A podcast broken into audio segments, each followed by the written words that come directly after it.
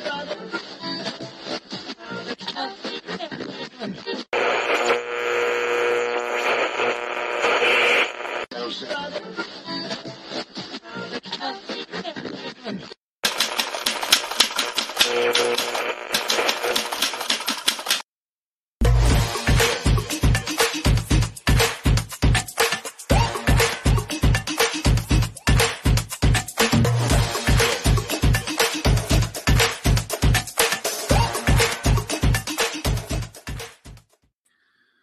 Saudações democráticas a todos vocês, começando mais um Giro das 11, ao vivo pela TV 247, também pela TVT de São Paulo. Vocês estão bem? Segunda-feira, né? Segundou, gente. É, também pela Rádio Brasil Atual, FM 98,9, para você que está no trânsito de São Paulo, essa coisa maravilhosa, né? É, sejam todos muito bem-vindos aqui também pela TV Quirimurê na Grande Salvador, Bahia. Meu convidado, primeiro convidado de segunda-feira, aquele que estreia todas as novidades da semana, já está aqui esfregando as mãos, meu querido Altamiro Borges. Altamiro, eu até coloquei aqui é, o, o, o, grito do, do Eduardo Munk, porque assim são tantas notícias bombásticas, né? Tantas coisas impressionantes que eu não tenho quase que palavras para definir isso. para completar, o Javier Milei, né, o candidato naz, nazista da, da Argentina, é, foi bem é, votado e cotado nas primárias de ontem. Significa que o Bolsonaro já tem para quem pedir é, exílio, né? Daqui a pouco, né? Já tem para onde fugir daqui a pouco. Bom, precisa ver se o Milley vai confirmar isso. A gente vai falar sobre isso, vai falar sobre a, a, a Polícia Federal no encalço ali dos, do Cid, pai e filho. Aliás, Dia dos Pais ontem, meme, o meme, melhor meme da história foi o Sidão e o Cidinho, né? Sidão, Cidinho, não basta ser pai, tem que participar, né? O, o meu querido Altamiro. Altamiro Borges, seja bem-vindo a sua, o seu preâmbulo e vamos cair matando em cima dessas notícias bombásticas e fantásticas. Aliás, tem uma questão hoje da PL 2730 também, que eu quero saber de você, que o Arthur Lira colocou para votar assim debaixo dos panos, assim, rapidinho para que ninguém perceba. Tudo bom, Altamiro? Tudo bem, doutor Conde? Tranquilo? Mestre, realmente período agitado. período agitado. Aqui, o período. Ô, ô, Altamiro, primeiro, deixa eu só pegar, captar e trazer para o nosso público aqui, a quem eu saúdo, evidentemente, vocês sejam todos muito bem-vindos aqui, vamos ocupar o bate-papo. É, a sua reação quando o, o, foram divulgadas aquelas conversas do Zap do Sidão e do Cidinho e, e companhia. Quer dizer, ladrão de joia é pouco, né? Que, que fuleiragem é essa, o Altamiro? A gente, a gente, assim, não dá para se surpreender mais, mas vai lá e a gente se surpreende. Que coisa! Pois é, pois é. É, é um barato porque o, o tenente-coronel Mauro Cid, o ex faz tudo do, do Bolsonaro, e faz tudo mesmo. O cara falsifica cartão de vacina, usa cartão corporativo, passa dinheiro para Micheque, agora metido em joias, ata golpista, minuta golpista, um faz tudo mesmo. Né? Ele tinha aquele jeitinho de puxar saco, dava a impressão de quando Bolsonaro ia tomar banho, ele podia correr o risco de morrer afogado. Né? Jeitinho de puxar saco fascistinha, né? jeitinho de fascista. Ele continua naquela de que ele não fala, né? segue em silêncio. Então, ele vai na Polícia Federal, silêncio, ele vai na Comissão Parlamentar Mista de Inquérito né? do, dos atos golpistas, silêncio, ele vai na Comissão Parlamentar de Inquérito aí do Distrito Federal, silêncio. Agora, em compensação, o celular dele fala para Chuchu, é um tagarela, é um dedo duro, e o cara ainda é incompetente, ele pede para tirar, pede para apagar as mensagens da, da entrada, mas esquece de apagar na lixeira. E aí vão, vem vindo à tona, vão vindo à tona as coisas. Né? É, esse agora né, mostra isso, mostra que, que, o governo Bolsonaro não era só um governo fascista, era um governo fascista e corrupto, ladrão, contrabandista. Né? É, é, Então, aquela imagem que o Bolsonaro sempre preservou muito, o Bolsonaro pouco ligava para que chamassem ele de fascista, golpista. Isso ele não ligava, ele até achava bom. O que doía nele era chamar de ladrão. Tanto é que ele vivia provocando. Me chamem de ladrão, me chamem de corrupto. Pois é, agora essa imagem foi para as cucuias. Né? Ladrão. Né? Utilizou a estrutura do governo, utilizou o avião da FAB duas vezes para levar joia. E deve ter muito mais coisa. Eles pegaram só o finalzinho do governo. Você imagina o que for nos quatro anos. A Polícia Federal está lá. Pois é, não, não. Está vasculhando, está vasculhando. Tem, é, tá, tá com cara disso. A Polícia Federal está indo por, overdose, por, por doses homeopáticas, está indo aos poucos. Está indo aos poucos. Então vai ficando isso, vai, vai mostrando que era um governo que contrabandeava joias, levou joias no avião da FAB, no avião presidencial, duas vezes para os Estados Unidos, até agora, como você diz, descoberto. Utilizou a estrutura do governo no, nos Estados Unidos através do general, né? do, do, do general, o pai, né? o CID, né? É, utilizou a estrutura do governo, uma agência do governo. Né? É, o, o, o, general foi tão incompetente que fotografa fotografa a, a, o estojo para leilão e esquece que a imagem dele está sendo projetada no estojo. A imagem das Forças Armadas Brasileiras agora. Vai para vai as cucuias. Vai para as cucuias, quer dizer, já estava as pesquisas, as últimas pesquisas sobre o tema já apontavam queda de credibilidade das Forças Armadas, as Forças Armadas ficaram sujas no governo Bolsonaro em função da, da conduta que tiveram na pandemia no Ministério da Saúde, com o general Pazuello e aquela República dos Coronéis, ficaram sujas com o Bolsonaro em função dos atos golpistas do Bolsonaro, sempre abanando os atos golpistas do Bolsonaro, transformaram os, os, os quartéis generais, as frentes dos quartéis generais, em incubadoras de terroristas né, para acampamentos, estavam sujas. Agora, com esse episódio envolvendo o general Mauro Cid, a coisa complica de vez. Porque você vê o Mauro Cid, quando o filhote foi prestar depoimento, ele foi fardado. Lembra disso, né, Conde? Ele foi fardado.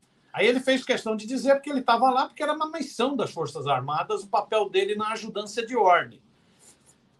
O Exército, questionado, chegou e falou: não, ele foi mesmo por orientação do Exército.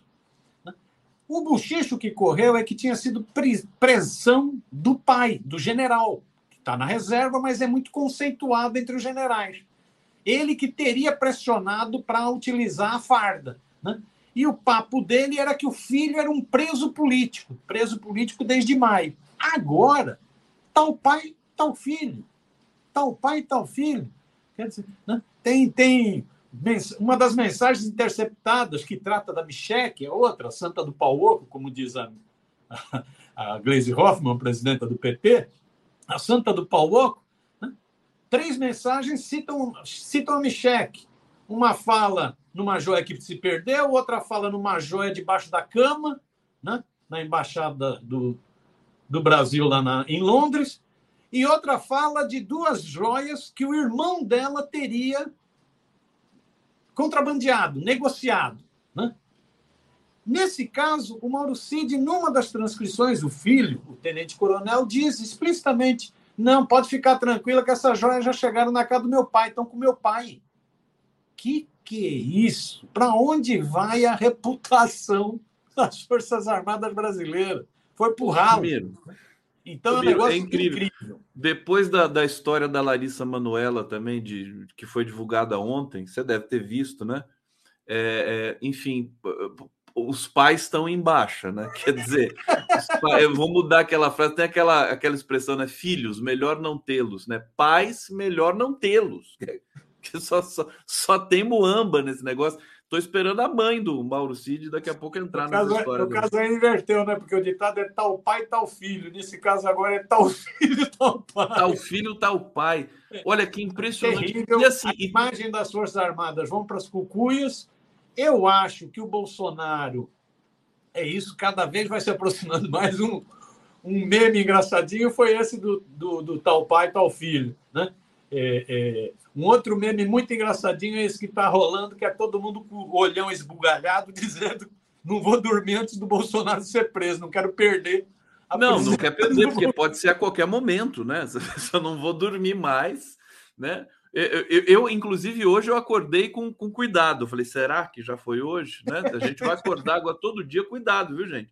Todo dia tem que acordar assim, olha o noticiário antes para não ficar né, para trás da história. Agora, o que me impressiona é que daqui a pouco também acho que a Polícia Federal vai é, dar alguns, é, algumas parciais sobre isso, é porque tem ainda um irmão do Mauro Cid. Você imagina que que era considerado, não, esse cara é inteligente, é um empresário de sucesso nos Estados Unidos, tem uma casa gigantesca com vista para montanha, né, piscina, mansão, né? E agora tá faltando esse irmão, né? Porque porque a julgar pelo pai e pelo filho, será que o irmão vai ser um empresário de sucesso que se deu bem na vida? É, a relação era muito íntima com esse irmão, teve denúncias desse irmão. Parece que a família está complicada. Parece que a família não gostava do verde oliva no sentido farda, gostava do verde no sentido dólar, né? Gostava de grana, né? E parece que a família gosta muito de grana. É, vamos ver como vão, vão ser essas investigações. Eu acho que é isso. Eu acho que complica a situação do, do Mauro Cid. O Mauro Cid está numa encalacrada. Para ele agora só resta delação. Se não delatar, não tem como mais sair da cadeia.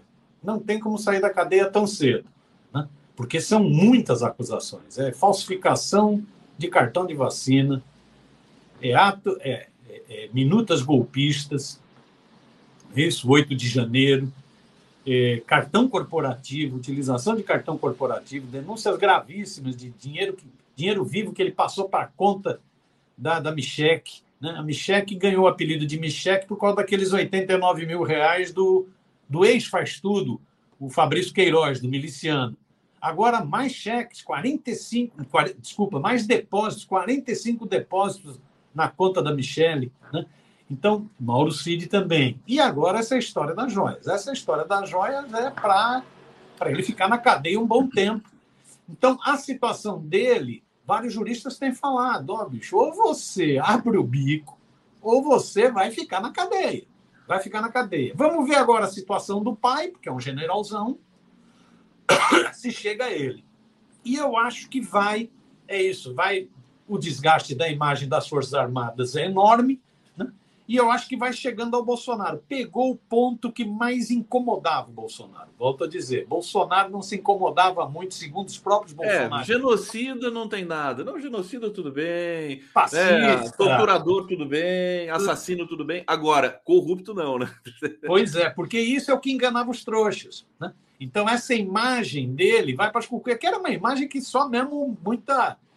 Ser muito fanático para acreditar. O cara que ficou 28 anos no baixo clero no parlamento, vivendo de rachadinha, só mesmo inocente, inútil para acreditar numa imagem dessa. Mas agora, com as joias, a coisa vai vai para o chão de vez. Então você pega a imagem dos milico complicada, situação do Mauro Cid complicada, o cerco se apertando no caso do Bolsonaro. Você tem aí o pedido da Polícia Federal de quebra de sigilo fiscal e bancário do Bolsonaro. Você tem possivelmente a intimação para depor da, da Michele, com também pedido de quebra de sigilo bancário e fiscal.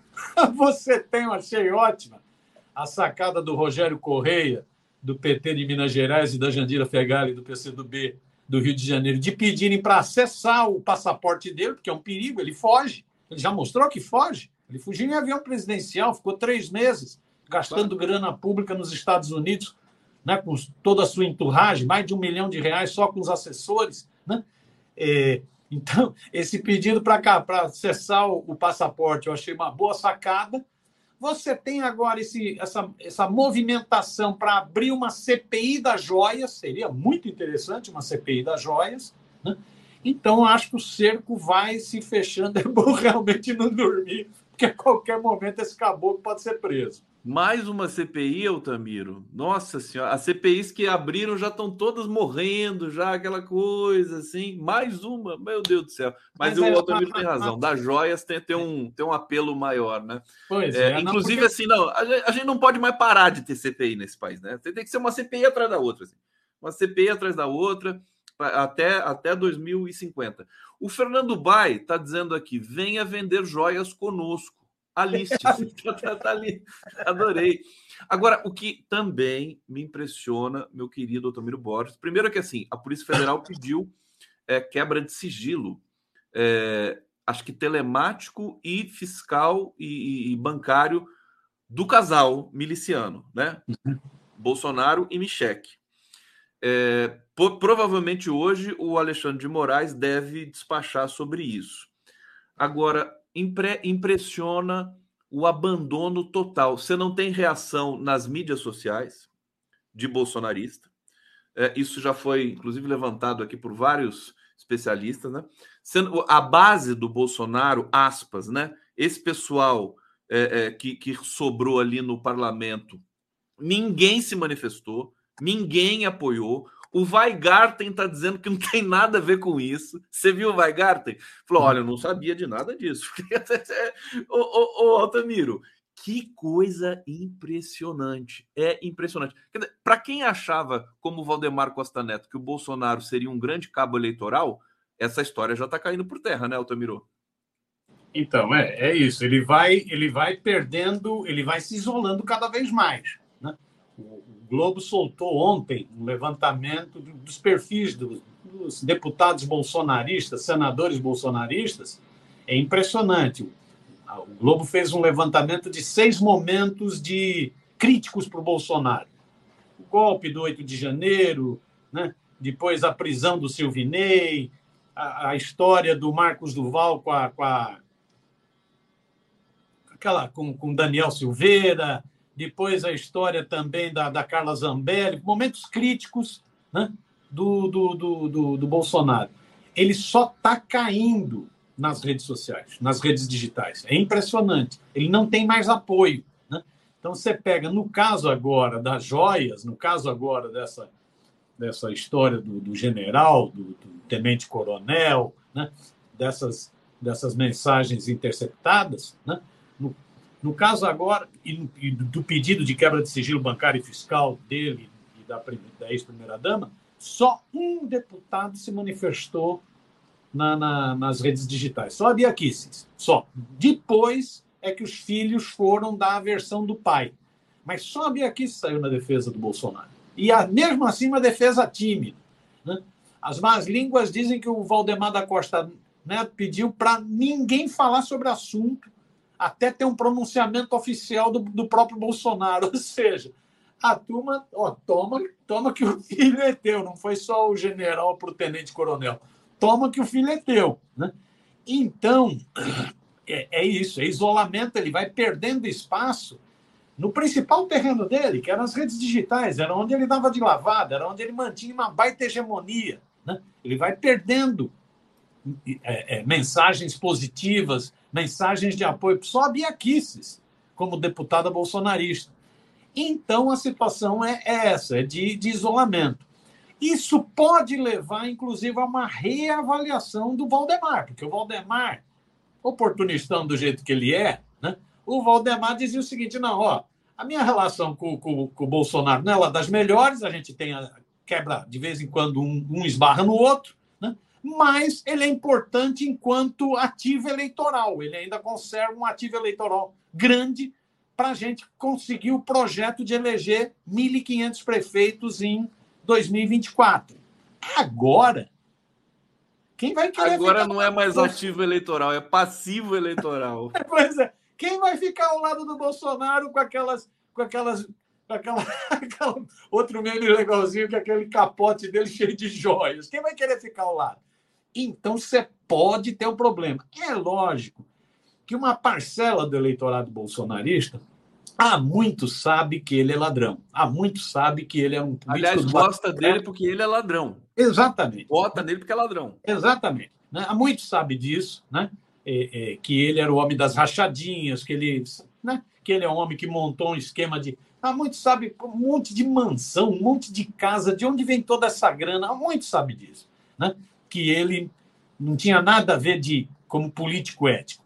Há muito sabe também que ele não tinha nada a ver de político de defesa da família. Quem é ele para falar em defesa da família? As ex-esposas que falem. Né? O que processo, inclusive, na, em delegacia, BO em delegacia e tudo mais. então, quem, uma parte que vota nele vota pelas ideias fascistas mesmo. Vota porque é racista, porque é misógino, porque é homofóbico, porque adora arma, que adora violência. Né? Vota por isso, porque detesta pobre, detesta nordestino. Né? Vota por isso. Né? Então, mas esse negócio da denúncia das joias, da corrupção, você vê que a Michelle ganhou outro apelido, né? Eu tinha listado outro dia quatro apelidos, da, da, três apelidos da Michelle, que agora já tem um quarto, né? Tem um quarto? É, Micheque, que é aquele original da, da época do Fabrício Queiroz, daqueles cheques de 89 mil reais. Miss Shake, por causa das joias também. Miss Cash, porque é tudo em dinheiro vivo. E agora Miss Joia. Miss Joia também é legal. Miss Joia, Miss eu gostei. Joia. Miss, Miss Joia, é. é. É, vai ganhando apelido. Isso afeta profundamente o bolsonarismo. Então, isso deixa pelo menos os bolsonaristas acuados. Não quer dizer que eles deixaram de gostar do Bolsonaro, não quer dizer que o fascismo esteja totalmente em baixa. Essa eleição na Argentina que você citou aí no início, é bom a gente ficar esperto. Né? Nós, temos, nós temos fatores que justificam essa força da extrema-direita no mundo, na Argentina e no Brasil. Mas isso deixa o bolsonarismo mais acuado. Olha, é uma situação. O pessoal está comentando aqui no bate-papo Deixa eu, eu, trazer aqui a Ieda Chaves, né? Vi um vídeo que o Tarcísio diz ter o maior orgulho de ser amigo do Bolsonaro. É, peraí que eu já vou falar sobre isso com você, Miro. Adriana Negreiros. E a amiga da Michelle vai ter sigilo quebrado? Tem uma amiga dela que pagava tudo, também a, a ajudância de ordens lá da Michelle, né? É, Hussein Brasil, Bozo sendo assado pelo seu aquecimento global. Depois do aquecimento global, vem aí o aquecimento do boçal, né? Do traseiro do boçal. Né? A coisa tá quente ali. É, Nivaldo de Mauro, Major Coronel Cid tem um pai que vale ouro, mas o filho não fica atrás, o filho é joia. Ah, que que é isso? Olha o nível aqui. Obrigado, viu, gente? Vocês são, assim, impagáveis. impagáveis, todos vocês. Hussein Brasil, estamos em TV aberta aqui, olha só que coisa absurda, né? É, Hussein Brasil, matéria A pública: 22 imóveis de Dudu nos Estados Unidos. É. Jandira Ferreira, eita bagaceira. Ena Simpson compra em pipoca. Ah, deixa eu voltar aqui para a Ieda Chaves, que ela fala do Tarcísio. E a minha pergunta para você agora, o Altamiro, é o seguinte: o que, que o Tarcísio vai fazer da vida agora, né? Porque ele não quer, ele não quer se desgrudar, desmamar do Bolsonaro, mas agora eu acho que ele vai ter que fazer alguma coisa nesse sentido. Ou não, Altamiro? Não sei, Conde. Vamos ver até onde vai o nível de adesão do, do Tarcísio ao Bolsonaro. O, o Tarcísio é uma cria do Bolsonaro. O Tarcísio não seria absolutamente nada sem o Bolsonaro. O Tarcísio era um forasteiro, não era nem de São Paulo, não conhece São Paulo, não sabe nada de São Paulo. O Tarcísio foi imposto nessa onda né, de extrema-direita pelo Bolsonaro. É um candidato tirado do bolso do Bolsonaro. E o Tarcísio sabe disso. O Tarcísio sabe que se ele perder essa base bolsonarista, ele pode ter o mesmo destino que o Witzel teve no Rio de Janeiro, ou o destino que o Dória teve em São Paulo também. Quando o Dória descasou do Bolsodória, ele passou a ser alvo, teve dificuldade. Então, vamos ver até onde o Tarcísio vai. Né? Você vê que já está anunciando que ele deve sair do Republicanos. Né? Deve sair do Republicanos, porque o Eu acho que essa opção vai ser abortada daqui a pouco, porque vai sair para onde? Vai Agora. sair para o PL, que é o que o, que o Dudu Bananinha está propondo. O Dudu Bananinha, o Eduardo Bolsonaro, chamou republicanos de esquerdista, é um partido de esquerda. O partido do Edir Macedo. Comunista, comunista. Só faltou chamar de comunista, é um partido de esquerda, né? É um partido do Lula, né? É, e propondo que ele vá para o PL, né? Porque o, o, o, o Tarcísio ele não tem muito futuro sem essa base bolsonarista reacionária que tem em São Paulo. Né? Agora, evidente que a situação dele, para ganhar um eleitorado de centro-direita e centro, fica muito mais complicada. Fica muito mais complicado. Então, ele está fazendo cálculos. Está fazendo cálculos. Eu acho que essa, essa andança partidária talvez ajude a entender se ele quer realmente continuar como herdeiro do Bolsonaro, pegando o espólio do Bolsonaro enquanto inelegíveis se ele acha que mesmo essa questão das joias não vão ter um grande papel nessa base bolsonarista, nessa base. Então ele trabalharia com essa base bolsonarista fanatizada, 20%, 18%, e tentaria ampliar com ações de governo, com ações de governo. Né? Você vê que ele tem radicalizado um pouco nessa postura de extrema direita, vide na questão da violência policial. Né? Então, a conferir. Eu acho que se ele for, se ele sair do Republicanos, em função do Republicanos, passar a compor a base de apoio do governo Lula, né? se ele sair do Republicanos, ele sinaliza que vai seguir fiel ao Bolsonaro, mesmo com a alcunha de corrupto e contrabandista. É, vamos, vamos aguardar os próximos capítulos, porque isso está é, tudo eletrizante nesse momento. Né? Está tá, tá bem eletrizante o pessoal está aqui sentindo toda essa toda essa tensão, meu querido Altamiro. Vamos, olha, olha só, bate-papo, mais uma vez. Ismael Rodrigues, Misladra. Aqui é, são os apelidos da, da Micheque aqui. Se tiver alguma coisa muito fora do, do padrão, eu vou, né? Não pode, né, gente? Por exemplo, aqui, Dário Peixoto, piricrente. Não, não pode uma coisa dessa, gente. Por favor. Ele deu risada ainda. Piricrente? Não, impossível. Olha lá, Lorena, miro você é sensacional. Marcolino tinha o Miss Pixie e o Miss Carpa. Miss Pixie Miss Carpa. A, a Michele é a, a, a ex-primeira-dama de mil e um apelidos, né? A, a Antônia Lúcia, mil cheques. A AC, você esqueceu Piricrente? Piricrente não dá. É, José Nilson Rodrigues, admito que vocês amam o Bolso. O único bolsonarista que apareceu aqui, 4 mil pessoas, o único, né? Antigamente aparecia mais. Paulo Ambrosio, Micheque Maçaneta. O que, que é isso, gente? Por favor. Ufologia científica. O fim de toda prótese peniana é acabar no Rolex. Gente, não, não tá no horário desses comentários. Paulo Reus Schuller Alves. Não fuleiragem nada. Fuleiro rouba pouco. Esse rouba mais. O Altamiro, é tanta coisa que eu até fico, fico meio perdido aqui no, no nesse volume de, de escândalos, né? É, com, com relação ao Bolsonaro vão pedir, já pediram a quebra do sigilo dos dois. Enquanto tudo acontece, o Lula só vai ali governando, Altamiro, só vai ali, vai lá para o Rio de Janeiro, lança o PAC, né? Fala um pouquinho do Lula nessa história toda. Quer dizer, isso é maldição contra as elites brasileiras, que sempre xingaram o Lula de ladrão e não sei o quê, e ouro e tal, e joia. Falaram, falavam isso do Lula, que nunca se provou nada investigar a vida do Lula durante 50 anos, né? até o clímax da prisão política e tudo mais.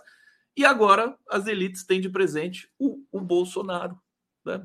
O Lula só está lá. Você acha que o Lula está tá, tá, tá indo assim, mega bem ou bem? pesquisa, né? Mega bem ou só bem? Não, sobre, sobre o Bolsonaro é isso. Ele está passando o inferno astral dele e é uma sucessão. Você, você tem a prisão do Silvinei. Né? Aquele dia foi emocionante. Tem a prisão daquele fascista da Polícia Rodoviária Federal, diretor-geral da PRF, que sabotou os eleitores de Lula no Nordeste e depois ventilou os caminhoneiros bolsonaristas no, no bloqueio das estradas é, é, bloqueio golpista. Aí você tem as denúncias do hacker com a Zambelli. A Zambelli, a Zambelli era né, linha de frente do bolsonarismo, bolsonarismo raiz, adora, né? Andava até correndo com arma na mão na, nos jardins aqui em São Paulo tal. Ela tá, já tem três votos né, para torná-la ré no Supremo. Né? Então, é outro baque para o Bolsonaro. Aí vem agora esse caso das joias, o agravamento das denúncias da joia. Então, esse é um período muito ruim para o Bolsonaro. Me chamou a atenção quando que ele ficou em silêncio sábado e domingo, ficou falando do Dia dos Pais, mandando mensagem de carinho. Ele está com dificuldade, está muito isolado, ninguém, com exceção da Bia sai, sai em, em, em, em, defesa dele. Então, uma situação é, é, é preocupante. O Lula vai tentando fazer o seu governo vai tentando fazer o seu governo. Né? A própria, é, esse próprio último escândalo acabou é, é, nublando um pouco o anúncio do PAC 3, né? do Plano de Aceleração de Crescimento 3, que é um plano de grandes investimentos público e privado, público, empresas estatais e empresas privadas, grandes investimentos, retomando várias obras que estavam paradas. Fala-se, inclusive, que, esses, que todas essas obras retomadas podem gerar cerca de 4 milhões de empregos no Brasil. Então, é o Lula tentando reaquecer uma economia que foi destruída por, pela dupla Bolsonaro-Guedes, né? foi destruída. Né? Então, tentando reaquecer. enfrentando ainda o problema de não só foi destruída pela dupla Bolsonaro-Guedes, como é, continua sendo sabotada pelo indicado do Bolsonaro, né, pelo bolsonarista que comanda o Banco Central Autônomo do Povo. Né? É, então é o Lula tentando reaquecer a economia. Eu acho que ele está ele tá procurando mostrar serviço, né? fazer as entregas, como ele diz. Né? Então, ele já conseguiu restabelecer né? mais de 14 programas sociais que tinham sido desmontados pela gestão Bolsonaro, isso é um dado importantíssimo. Mais médicos, Minha Casa Minha Vida, Cisterna, vários programas, isso é importantíssimo. Ele agora diz: meu governo começa com PAC. Antes eu só estava tentando reconstruir o que tinha sido destruído. Agora mais investimentos. Isso gera emprego, gerando emprego, gera renda. Eu acho que está caminhando. Ainda eu acredito que tem muitas dificuldades. Né? Ainda tem as dificuldades do Congresso, né? Ele está tendo que pilotar Agora, um Congresso extremamente favorável. São dificuldades dentro do, do jogo, né? do jogo jogado sim. da democracia. Né? Sim, sim, sim. Isso já é, é um que... grande avanço para o Brasil. Né? Com certeza. Agora, é o que ele está tendo que pilotar. Ele está tendo que pilotar, ver como consegue uma maioria mais estável no Congresso Nacional. Isso significa ceder. Né? O que ele falou hoje né? no, no programa com o presidente, né? É, ele fala isso. Ó, o, Arthur Lira é o presidente da Câmara. A vaia a ele no lançamento do PAC não ajuda. Ele é presidente da Câmara, eu tenho que conversar com a Câmara. Né? É, é ali que vota os projetos. O Lula chega a falar: eu dependo mais do Arthur Lira do que o Arthur Lira depende de mim. É ali que vota os projetos. Sobre a vaia no, no PAC, no Rio de Janeiro, o lançamento do PAC lá no Teatro Municipal, eu, eu falei inclusive isso com a Tereza Campelo no sábado, que, que, que elencou, é, como ela sabe dessas questões e participou de todos os Lula 1, Lula 2. É, o volume de programas sociais que foram restabelecidos e criados, quer dizer, está tá mais agressivo agora no bom sentido. Eu falei, o Lula tem que entender a vaia também, né, Altamiro? Porque ele não está acostumado a tomar vaia. Mas a vaia é uma manifestação democrática, né? Acho que é legítima, né? Porque vaiaram lá o Arthur Lira, vaiaram o Cláudio Castro.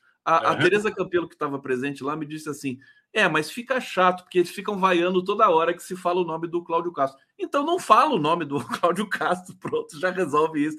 Dizer, o Lula tem que entender também isso aí, né? Da vaia, né? É, mas o Lula é o Lula. O Lula, ele tem que entender, ele já levou vaia, né? É, faz parte, é uma manifestação democrática. Agora, ele como presidente, ele tem que mostrar o seguinte, ó, eu estou querendo, tô querendo pacificar o país para o país andar, para reconstruir o país, né? para reconstruir o país. Então, ele tem que fazer sinalizações, né? O, o Lula não iria justificar a vaia, ao contrário, ele ia dar uma bronca em quem vaiou. Era, é, é o estilão Lula, sempre foi isso, né? exatamente para estabelecer pontes de diálogo né? num Congresso, como ele diz. Ele, inclusive, fala: o PT elegeu, ele fala, né? o PT elegeu 60, a esquerda elegeu 130. E o Congresso tem 513, tem que votar no Congresso. Os projetos são aprovados no Congresso, tudo passa pelo Congresso. Então eu tenho que ter uma relação de diálogo e quem, quem convidou os governadores fui eu, quem convidou o presidente da Câmara fui eu. Né? Então ele, ele pede para a turma ó, me, menos, a situação não está fácil, porque eu acho que essas são as dificuldades. Ele está enfrentando duas grandes dificuldades, são mais, mais dificuldades. Né? Tem um cenário mundial que ainda continua muito instável, mas eu acho que ele tem está enfrentando duas grandes dificuldades é, é, que por enquanto ainda não desatou completamente o nó, que é esse de conseguir maioria mais estável no Congresso Nacional. Você vê, o Lula teve problema para aprovar uma formatação de ministério na Câmara Federal. Mexeram na formatação de ministério, quer dizer, uma coisa que seria puramente do executivo. O legislativo foi lá e desidratou o Ministério do Meio Ambiente e desidratou o Ministério dos Povos Originários, dos povos indígenas. Então, o Lula, essa é uma dificuldade. É isso. As forças reacionárias conservadoras elegeram a ampla maioria do Congresso. Essa é uma dificuldade. E ele sabe que para mexer com o Congresso ele tem que contar com o apoio dos governos estaduais. Os governos estaduais são decisivos na votação no Congresso Nacional. Tem um apelo forte. Né? tem muita ligação. Então, esse é um problema, e o outro problema continua sendo a economia.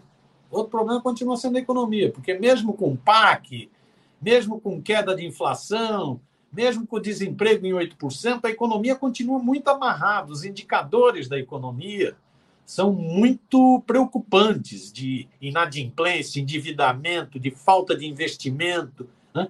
São muito preocupantes. Você pode, no ano que vem, no ano que vem, você tem que rediscutir toda, tudo de novo sobre Bolsa Família, sobre investimentos sociais. Olha aí, novamente atenção no Congresso. Então, eu acho que você perguntava, o governo está bom ou está mais ou menos? Está bom para o que estava. Mas. Não, não, assim, acho que tem uma, tem uma questão que é, é. tem, tem, tem tantas frentes, né? O governo está, sim, para mim, está tá espetacular na questão da indução, do crescimento, com o programa do PAC, na questão uh, do Ministério da Saúde, Ministério da Justiça, tudo funciona muito bem. Agora, tem alguma, algumas áreas que ainda estão é, não está não tá homogêneo nesse sentido. E aí, o, o Altamiro, para a gente ir encaminhando aqui para o final, deixa eu pegar o comentário do Rubens Dário. Depois de tudo isso, o Bozo politicamente vai se transformar num TPDN, terceira pessoa depois de ninguém. Tá aqui, tudo bem. Obrigado, Rubens Dário. Maria Noemi, na comunicação concordo contigo, Conde, mas lamento esse flerte com a Globo, que ninguém se engane, já está armando um novo golpe. Ô, ô, ô, Miro, eu não sei se você viu o, o APL, né, o projeto 2730, se não me engano, que foi repaginado agora. Bom, ele, é, é, é, complicado falar disso, até porque o Arthur Lira ele disponibilizou isso para votação no sábado, é, quer votar correndo na terça-feira. É a, o PL da Globo, né, que concentra publicidade para basicamente a Globo, porque nós temos vários vários veículos convencionais de comunicação, mas a Globo é tão maior do que todos eles, porque é, é o PL da Globo, né? E vai sufocar as mídias independentes. Eu li o projeto com muito cuidado e, e, e a gente entendeu isso. Inclusive, estamos organizando uma frente para tentar resistir a tudo isso. Eu queria saber de você, né? Esse encantamento que sempre aparece assim, o PT, ó, a Globo faz assim, né? o PT vai correndo depois de tudo que a Globo fez? Conde, confesso para você, eu não li ainda o projeto é, e tenho, tenho diferenças de opinião com relação à sua. Né? Eu acho que nós estamos num debate que é um debate no mundo inteiro sobre a necessidade de regulação das plataformas digitais, regulação das big techs. Esse é um debate que está no mundo inteiro, levando isso em consideração. As big techs concentram poder demais, as big techs é, é, colocam em risco a democracia, em vários casos já comprovados. As big techs colocam em risco até a saúde pública, como se deu na pandemia. Né? As big techs espalham ódio né, para essas plataformas totalmente desreguladas. Então, no mundo inteiro há esse debate. Lógico que nesse debate entra o problema da produção de conteúdo, porque é aí que elas se monetizam, é aí que elas enriquecem. Né? A fortuna delas está exatamente não em produzir conteúdo, mas em distribuir conteúdo sem pagar. Então, entre esse debate no mundo inteiro, a questão da remuneração de conteúdo. Isso está se dando na Europa, no parlamento, né, na União Europeia, está se dando na Austrália, está se dando no Canadá, está se dando menos nos Estados Unidos no legislativo, mais no judiciário, está né, se dando no mundo inteiro. E estava se dando aqui no Brasil, que era a discussão da PL 2630, que gerou polêmica. A PL 2630 foi inviabilizado inviabilizado por uma ação em que as duas grandes forças teve muitas contradições, mas as duas grandes forças foram quais que se contrapuseram à votação do PL? Foram as próprias Big Techs, que usaram inclusive as plataformas para fazer campanha contra o PL. Google, né? 97% da, da, da procura se dá via Google. Não é isso? O Google usou na capa do Google um texto para atacar o PL, o projeto de lei 2630 do, do deputado Orlando Silva, relatado pelo deputado Orlando Silva. Usou a capa para atacar. O Telegram mandou para todos os usuários matérias contra o PL, né? interferindo direto num debate legislativo no Brasil. Né? Então, esses grupos fizeram uma campanha virulenta, e os bolsonaristas fizeram uma campanha virulenta dizendo que atacava a liberdade de expressão, o PL. no campo popular, no campo progressista, houve uma divisão, uma divisão, uma cisão, em função exatamente do artigo que tratava de remuneração de conteúdo. De remuneração de conteúdo. Um setor dizendo o seguinte: isso vai beneficiar a Globo, vai beneficiar a mídia tradicional, e o outro setor dizendo o seguinte: não, isso vai remunerar o conteúdo pela experiência australiana, inclusive pequenas iniciativas de comunicação podem vir a ser remuneradas. Podem vir a ser remuneradas, que é o que se deu na Austrália. Então, esse é o debate. Como o PL não passou, né? se fosse a votação, perdia, se recuou, da urgência, inclusive, né? se recuou, e agora se desmembrou. E agora volta de novo toda a polêmica sobre remuneração de conteúdo. Eu vou ler melhor o projeto, não li, vou ler, né? É, vou ver as opiniões que têm sido dadas, vi agora, inclusive, que o Joaquim escreveu um texto longo no 247, vou ver, né? É, para tentar entender melhor. Mas, a princípio, eu acho que há é uma que você está falando, né? necessidade assim, de regulação de plataformas. Da regulação de plataforma é uma coisa. Agora, remuneração de veículos é, tradicionais gigantes é outra coisa, né? Tinha que ser feito Não. num outro projeto. Elas estão totalmente, totalmente ligadas, Conde. Tanto é que no, no, mundo todo, onde elas estão sendo debatidas, elas estão ligadas. Elas estão ligadas. Na legislação australiana está ligada, na legislação canadense está ligada. Na Só legislação... nos dois países.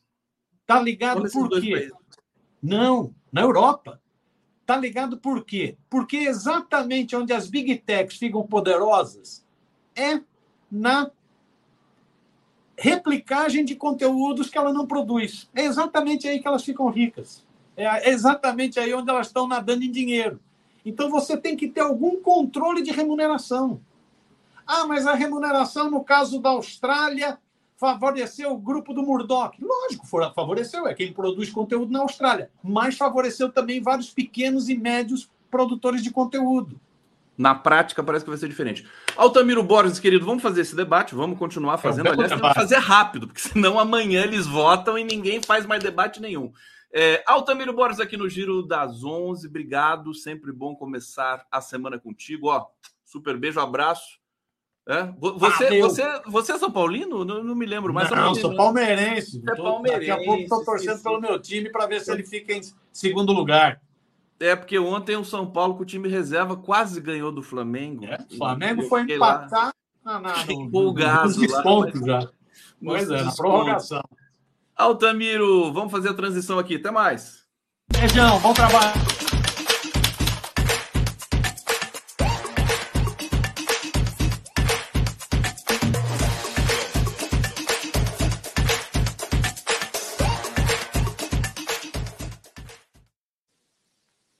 Recebendo agora o prazer de receber Mário Milani, jornalista. Gente, vocês vão conhecer o Mário Milani, que é o, o, o criador, o idealizador disso aqui, ó. O L do Lula. Meu querido Mário Milani, primeiro parabéns por esse por essa ideia, por que, que não é de hoje, né? É uma ideia que remonta a 89. Seja muito bem-vindo aqui. Vamos falar disso, vamos falar de Brasil também. Muito bem-vindo ao das Opa, buenas, buenas, buenas. É, como nós estamos nas plataformas, é buenas, buenas, é bom dia, boa tarde e boa noite. Tudo junto. Tudo junto. Buenas. Então, eu, essa ideia nasceu em 1989. Né? Eu sou, na verdade, um marqueteiro político, né? faço campanhas políticas, já fiz pós-ditadura militar, eu fiz praticamente todas ajudei a eleger vereadores, prefeitos, ajudei a eleger deputados, senadores e o presidente, né? O você, mas você é jornalista também, né? Você, você eu, sou é jornal, eu, sou, eu sou jornalista é, de formação, né? Mas sou jornalista desde os 15 anos. Eu falo que eu sou repórter desde os 15 anos. Sou jornalista formado pela Universidade Estadual de Londrina e pós-graduado em marketing, e agora eu estou me especializando em inteligência artificial. Tô, eu, tô, eu fiz eh, um período aí de uns oito anos, eu fiz um caderno de informática de 12 páginas e eu acompanhei Estou né, falando da inteligência artificial por isso, porque eu conheço já há algum tempo, mais de 10 anos essa história, e já escrevi sobre isso. É, então, eu, tanto é que eu tenho um domínio ainda que, quando eu comecei, ninguém tinha e-mails, né? Eu tenho um domínio ainda, enter.com.br. Então, estou bem ligado a essa história de tecnologia, né? até o Altamiro falando ali, eu fiquei a pensar né? o que, que haveremos de fazer nesse período aí de tecnologia muito alta, né? explosiva, e que nós devemos nos preocupar, de certa forma, mas eu, eu, eu acredito numa coisa é seguinte: nós devemos utilizar as ferramentas em nosso benefício, né? da humanidade, sobretudo. Claro, a gente tem que se adaptar e, e, e desacelerar alguns processos, né, para que a gente não seja tragado também pela, pela, tecnologia única e simplesmente. Agora, deixa eu, eu quero conhecer um pouco a história do, do L do Lula. É, como é que nasceu esse, essa ideia? Porque ela, ela ficou muito forte agora nessa última campanha, né? E, e continua forte. Ela, é não, é ela, ficou, ela ficou mais forte, né, Gustavo? Forte. Ela, ficou, ela ficou mais forte. Ela já, em 80, 1989, eu até conto a história que eu, eu concebi a ideia da, da do L, do gestual, para é, como fazer propaganda custo zero. Eu, eu já era formado, eu já tinha noção de semiótica, neurolinguagem, né? E praticamente aí eu produzi o livro, né? depois podemos falar dele. Eu produzi o livro A Voz do Gesto e está bem bacana, tem mais de 100 referências para você ter ideia. É um, é, eu digo que é um livro para academia, né, para as escolas de comunicação, que você pode levar e, fazer uma discussão sobre o não verbal. Mas ele nasceu, na verdade, numa, numa mesa de bar em Cascavel, eu vou até falar aqui, porque eu falo 1989 para para que as pessoas eh, consigam conectar com a eleição de 89, mas na verdade foi criado no final de 88. É, o Lula era pré-candidato, talvez você é um cara bem mais novo que nós, você não lembre, mas o Lula, na, nas discussões é, do PT, o Lula tinha uma, tinha uma divergência dentro do partido, onde uma parcela do partido achava que ele deveria ser candidato, não deveria ser candidato. E a outra parcela que achava que ele devia ser candidato. Uma parcela achava que ele, um, os grupos né, dentro do PT, você deve conhecer, o PT tem bastante grupos, né? O Partido Democrático, né, com a fundo, né, com plena discussões dos temas, dos grandes temas, e o Lula estava na discussão se seria candidato ou continuava no sindicato. Eu eu me acho um visionário, né? Eu sempre achei, achava que o Lula seria o presidente da República. E naquele período eu defendia a ideia que ele fosse candidato. E nós fomos para o encontro nacional do PT eh, e os grupos discutiram e acabaram, né? Até durante o período da, da eleição, alguns grupos ainda não tinham assimilado. Eles entraram no final da campanha, no meio da campanha. Né? Eles ainda se sentiram é, que não era o candidato e tal. Mas aí, numa mesa de bar com os amigos lá que eu lembro, ainda até cito no livro, o, é, o Hernani Puder, foi deputado estadual, o Osimar Bin, o Nestor Dalmina, o Jorge Sonda, todos do partido, nós saímos de uma reunião do partido e fomos num bar, o bar do português lá em Cascavel, Serginho, o nome dele, inclusive já morreu, nosso amigo. É, é, é nós conversando num bar e eu falei para o Jorge Sonda, que era o tesoureiro, foi tesoureiro do PT por um muito período, tesoureiro estadual. Falei, Jorge, tive uma ideia aqui, bicho, eu acho que ela vai dar certo. Falei, o que foi, Milani? Olha, eu tenho um L aqui, botei na mão assim na mesa, né? Falei, olha, tem um L aqui do Lula, cara. Tem um L, isso aqui não vai custar nada. Vamos fazer. É aí, aí os caras, todo mundo começou a falar e tal, mas não deram muita atenção para a coisa. E eu muito, é, eu muito sou, sou, muito centrado, né? Quando eu pego uma coisa assim, até meio doentio, né? É, aí eu eu comecei a trabalhar e, e, comecei a conceber a questão do não verbal, da semiótica, né? E acabei levando para o diretório nacional, é, para o encontro nacional, a ideia do, do, do gestual. Nesse momento, é, é, quando nós fomos para uma reunião da coordenação, eu era coordenador do Estado do Paraná para a campanha Lula. Eu era o coordenador de marketing da, da campanha Lula em 89. E eu levei, mas fui meio preparado, como eu tinha uma ideia do que ia acontecer, né?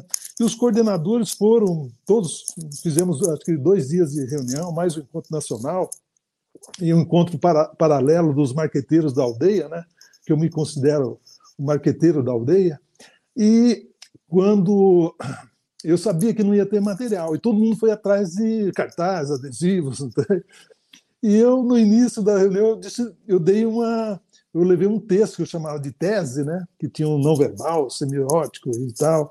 É, eu tinha feito um estudo já legal e, e, e, apresentei. Aí o pessoal ficou meio reticente também. Tá, porque não sei o que, não sei o que lá. É, acho que não, não dá certo, isso aí é coisa de Hitler, né? não tem nada a ver, né? É uma gestualidade humana, né? Dos homens, das pessoas, né? Que elas se comunicam dessa forma. Aí e eu fui preparado, né, para o processo. No meio da reunião, eu falei, olha, eu trouxe mais um material. Ninguém não tinha material, eu falei, tem mais um material aqui. Distribuí a, a, tese que eu chamava o texto, né? Depois falei, eu tenho mais um material aqui. Distribuí um manual de pichação que eu tenho, está no livro, manual de pichação.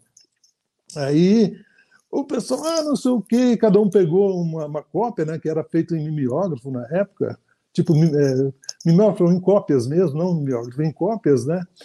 E o pessoal pegou, meio reticente ainda. Aí no finalzinho mesmo, não tinha material nenhum, não tinha cartaz, não tinha nada. Falou: olha, eu tenho mais um, eu tenho mais um, um, um final aqui, finalmente. Eu tinha as matrizes pra, para fazer o, o Lzinho do Lula, que é, ela estava dentro do, ela tá, esse manual está aqui dentro, ó, esse manual está aqui dentro, é, esse é original. Aqui, aí era um teaser. Aliás, né? esse, esse livro é, é que o Lula prefaciou? É, esse é do Lula prefaciou, está prefaciado Lula pelo prefaciou. Lula.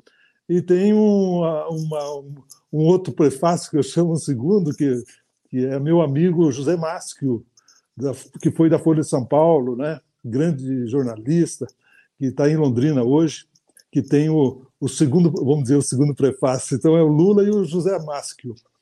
Apresentar, vamos dizer, a apresentação é do José Maschio e o prefácio do presidente Lula. Até esse tá, tem um trecho aqui, ó, que ele é assinado por ele. E nesse manual ele tinha, ele tem a, ó, aqui tem eu e ele em 89, ó. Olha o, olha só o Mário Milani cabeludo ali, gente. Peraí, deixa eu comentar isso aqui. Olá. Né? Então, olha eu, só. Aí foi o dia do lançamento da, do, do L e do Lula. Eu estou com a camiseta do L, o boné do L, e eu não estava muito. Estava com uma, uma copa de cerveja na mão, estava meio. É, assim, meio. É, meio é, como não, não muito é, estava alegre. Estava alegre. boa, boa. Agora, Aí... Milani, deixa, deixa eu te perguntar. É, vou, mas em 89, essa, o gestual ele, ele, ele eh, participou da campanha. E aí sim, eu, eu tenho sim. que perguntar também sobre 2000, é, desculpa, 2000, é, 98. 2000, 2000, 94, 98 e 2002. É. Né? Isso. Ela veio, ela veio toda, ela veio acompanhando toda a história, entendeu? Ela, é, o, eu, eu falo que eu fiz uma campanha contínua, né? Ela nunca parou. E eu ainda, quando eu fiz o livro, eu estou fazendo, eu estou fazendo a campanha ainda, entendeu? Eu estou fazendo a campanha do L de Lula, do L de liberdade, do L de luz, do L de, de livre, do L de liberté, de libertar. Então, eu, eu tô, quando eu optei por essa capa, eu estava no meio da campanha presidencial, né? Eu optei de fazer campanha. Né? Era uma capa, era uma capa para fazer camiseta, para fazer o que você quiser. Inclusive o manual também o pessoal usou durante a campanha, o pessoal fazia. Mas em 89, o, até tem uma citação da Folha de São Paulo. É, ah, no encontro nacional eu fiz um teste, né? Depois de toda essa, essa, essa, história que eu contei, ela é mais longa, tem mais detalhes, mas senão a gente vai muito, uh, vai se estender muito. Mas eu fiz um teste com as crianças. O, P, o PT, quando fazia os encontros, talvez você não lembra, o PT, o PT levava as crianças, né? Os pais levavam as crianças e não tinha creche. Aí o que acontecia? As crianças ficavam entre a, banca, entre a, entre a plenária e a mesa, ou atrás, né? E ficavam sentadinhas, aí uma pessoa cuidando delas, né? E elas ficavam tranquilas. E eu levei um material do L e falei para o Jorge Sonda, que estava do meu lado mais uma vez. Eu falei, Jorge, eu vou fazer um teste aqui. Se esse teste der certo, pode ter certeza que vai pegar. Aí eu falei, mas o que você vai fazer? Não, espera aí. Aí eu fui lá e entreguei para as crianças um, um, um, o, o Lzinho, mas em cópias, né? E as crianças começaram a querer imitar. E tinha uns banners ainda na, colar, é, pendurados, pendurados na, na plenária, e as crianças começaram a fazer, a fazer, né? Tá, tá, e elas começaram a querer imitar e começaram a fazer e complementar uma com a outra. Aí eu voltei e falei, Jorge, Deus, não tem erro. Bicho, não tem erro isso aí. É, não tem erro, não tem erro, você vai ver. Pá, aquele negócio andou. E quando foi em 89, o, o, eu fiz, eu participava da TV, da TV da Rede Povo, né? Eu era, eu, eu era, como era da coordenação, eu, eu também participava da TV, da, da TV a Rede Povo. E na, na Rede Povo, os artistas, eu fiz um script para os artistas. Eles falavam, oh, eu estou com o Lula porque o Lula é o melhor, pá, e fazia o L. E, e, e, aquele pessoal que levou o manual de pistação, o teaser, né, que você fazia primeira mãozinha e depois completaria com o Lula, em 20, 30 dias se complementaria com Lula, o pessoal do Nordeste, que é mais solto, né, começar, começou a fazer. Começou a fazer, e, e, começou a fazer, e o Lula, aí a Folha de São Paulo faz uma referência, o Lula ele, ele faz uma carreata no Recife e o povo sai com a bandeira vermelha, com a bandeira vermelha nas janelas e fazendo o gesto, fazendo, fazendo a ideia que eu criei, que era a ideia de um cumprimento, né? de uma saudação e posteriormente a ideia de um ritual. Aí, aí aconteceram mais coisas. Aí os artistas também fizeram, os artistas também fizeram o clipe, né? Que é o Pedrinho estava lá na TV, tinha várias figuras agora, o, o Paulo de Tarso, tinha umas figuras. Ô, ô, ô, Mário, deixa eu te perguntar uma coisa. O, nessa na última campanha é, teve um teve um, um vídeo em que o, o, o eleitor, enfim, a peça era assim, né? o cara estava fazendo arminha com a mão e de repente virava no L do Lula. Certo. Essa relação, essa. Primeiro eu quero saber se você teve alguma participação nessa transição aí, que eu achei bem interessante, embora até um pouco perigosa, porque assim, armas, tudo, tudo que remete a arma é perigoso, né? Porque o L, né, ele tem essa, ele parece com aquele gesto do, do, do antagonista, né? Certo, do, da certo, democracia. Certo que é a Arminha. Certo. O que você poderia dizer sobre isso para gente? Olha, primeira coisa que tem a dualidade, né? Tudo que eu, eu aprendi isso no marketing, né? Tem a dualidade. Tudo que você criar, desde o slogan, tem a dualidade do slogan. E eu fiz um estudo. Quando eu fiz o estudo, eu já tinha. É, e o meu mote, você fez uma pergunta assim que é é uma coisa que é, eu tinha uma muita preocupação, mas muita preocupação com isso, entendeu? Eu não queria que os nossos fizessem esse gesto. Eu não queria que os nossos companheiros, nossos é, eleitores fizessem isso. Quando o Bolsonaro fez, eu pulei de alegria. Foi, puta, o cara fez o que eu não queria fazer. Mas estava no estudo, está tá dentro do estudo. Inclusive, é, essa marca, ela, se você virar ela de qualquer jeito, ela é minha, entendeu? Você pode fazer o que você quiser, mas ela é minha. Essa ela é marca é aí é, é, patenteada? Essa Pate, aí, patenteada. Ela parece um, um, joinha do Facebook, né? Ela é, então, é mas é minha patente. É patente claro. minha, desde 90. Ah, é? E, é essa? especificamente essa? Não, o, é, é a, a, marca, né? A marca. A marca. Se você fizer ela, por exemplo, o cartunista fez o desenho dela, é minha. A marca é minha. O ah. que não é meu é o gesto, né? O gesto não é de ninguém. Mas a marca é minha. É igual, é igual a Coca-Cola. Você, você não pode pegar a Coca-Cola, ah. fazer um desenho da Coca-Cola. Deixa eu matar minha curiosidade. Você ganhou ah. alguma coisa com essa não, marca? Não, não ganhei. Eu estou vendendo o livro que eu produzi, eu mesmo produzi, paguei as contas. Viajei a Brasília agora, paguei tudo da minha, da minha conta. É, e estou vendendo os livros, né? Que tá, estou vendendo legal, acho que tá bom. Aliás, deixa, deixa eu aproveitar para quem quiser comprar o teu livro. Você, o, o é que, que tem que fazer? É o próprio nome avozdogesto.com.br. A voz é... do tem um site só dele. Deixa eu procurar aqui e daí já coloco na tela. A voz do gesto.com.br com.br. Peraí, ou, não, não... ou, acho que acho que tem um esse eu não sei, acho que deu um problema essa semana esse, mas tem a, a faz o L de lula.com.br. Faz, tem uma página do Instagram que eu vi aqui, né? É, então, pode Mas ser por aí. Você, enquanto você for falando, eu vou procurar ah, direitinho para tá. colocar aqui no bate-papo tá. também para pra, as pessoas. Deixa eu pegar só um comentário aqui. Nós estamos ao vivo aqui pela TV 247, TVT de São Paulo e demais parceiros. Carlos Henrique Novaes está dizendo de Javier Milei vai arranjar uma guerra contra o Brasil e incitar o separatismo do Sul.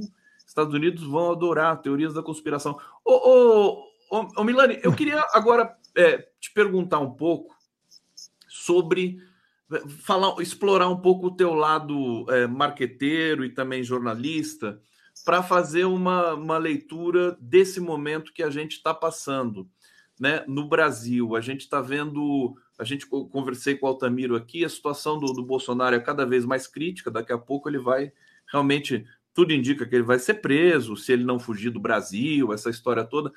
Como é que você vê? É, vamos falar primeiro da política, depois a gente fala da tá. comunicação, tá. que é mais a sua praia. Como é que sim, você está vendo o governo Lula ah, e a conjuntura geral? a minha praia é política, viu? Ah, é política? É, eu faço política, né? É, são duas praias ou é uma praia só? Não, são duas praias, né? Duas eu, sou praias. Do, eu sou da comunicação, na verdade, eu sou da política da comunicação. Então, política. eu, é, eu faço comunicação, né? Eu acho que o Bolsonaro deu, deu uma luz para nós assim enorme. É, você vai ver, ele fez um marco, né? Vamos dizer, um marco regulatório da esquerda e da direita, porque você não tinha o você não tinha esse marco, né? Você você é, você defendia as esquerdas e tal, é, direitos humanos, não sei o que, não sei o que lá, mas você não tinha o antagonismo que o Bolsonaro apresentou. Então o Bolsonaro foi a melhor coisa que aconteceu para a gente ter essa divisão mesmo, né? Tanto é que a própria 247 é um exemplo disso, né? Que tem um nicho, sabe, sabe o nicho que tem. Então, é, quando nós falamos, olha, ele é favorável, o, o, gesto é o exemplo. Quando ele fala assim, olha, eu sou favorável a isso, aí nós falamos, eu sou favorável a isso, né? Eu sou favorável ao livro e você é favorável à arma. Então, isso já é, demonstrou essa, essa, essa, é, essa divisão né, do pensamento. E, era uma coisa que talvez, não sei se você percebia, a gente estava precisando de, dessa demarcação mesmo de território, sabe?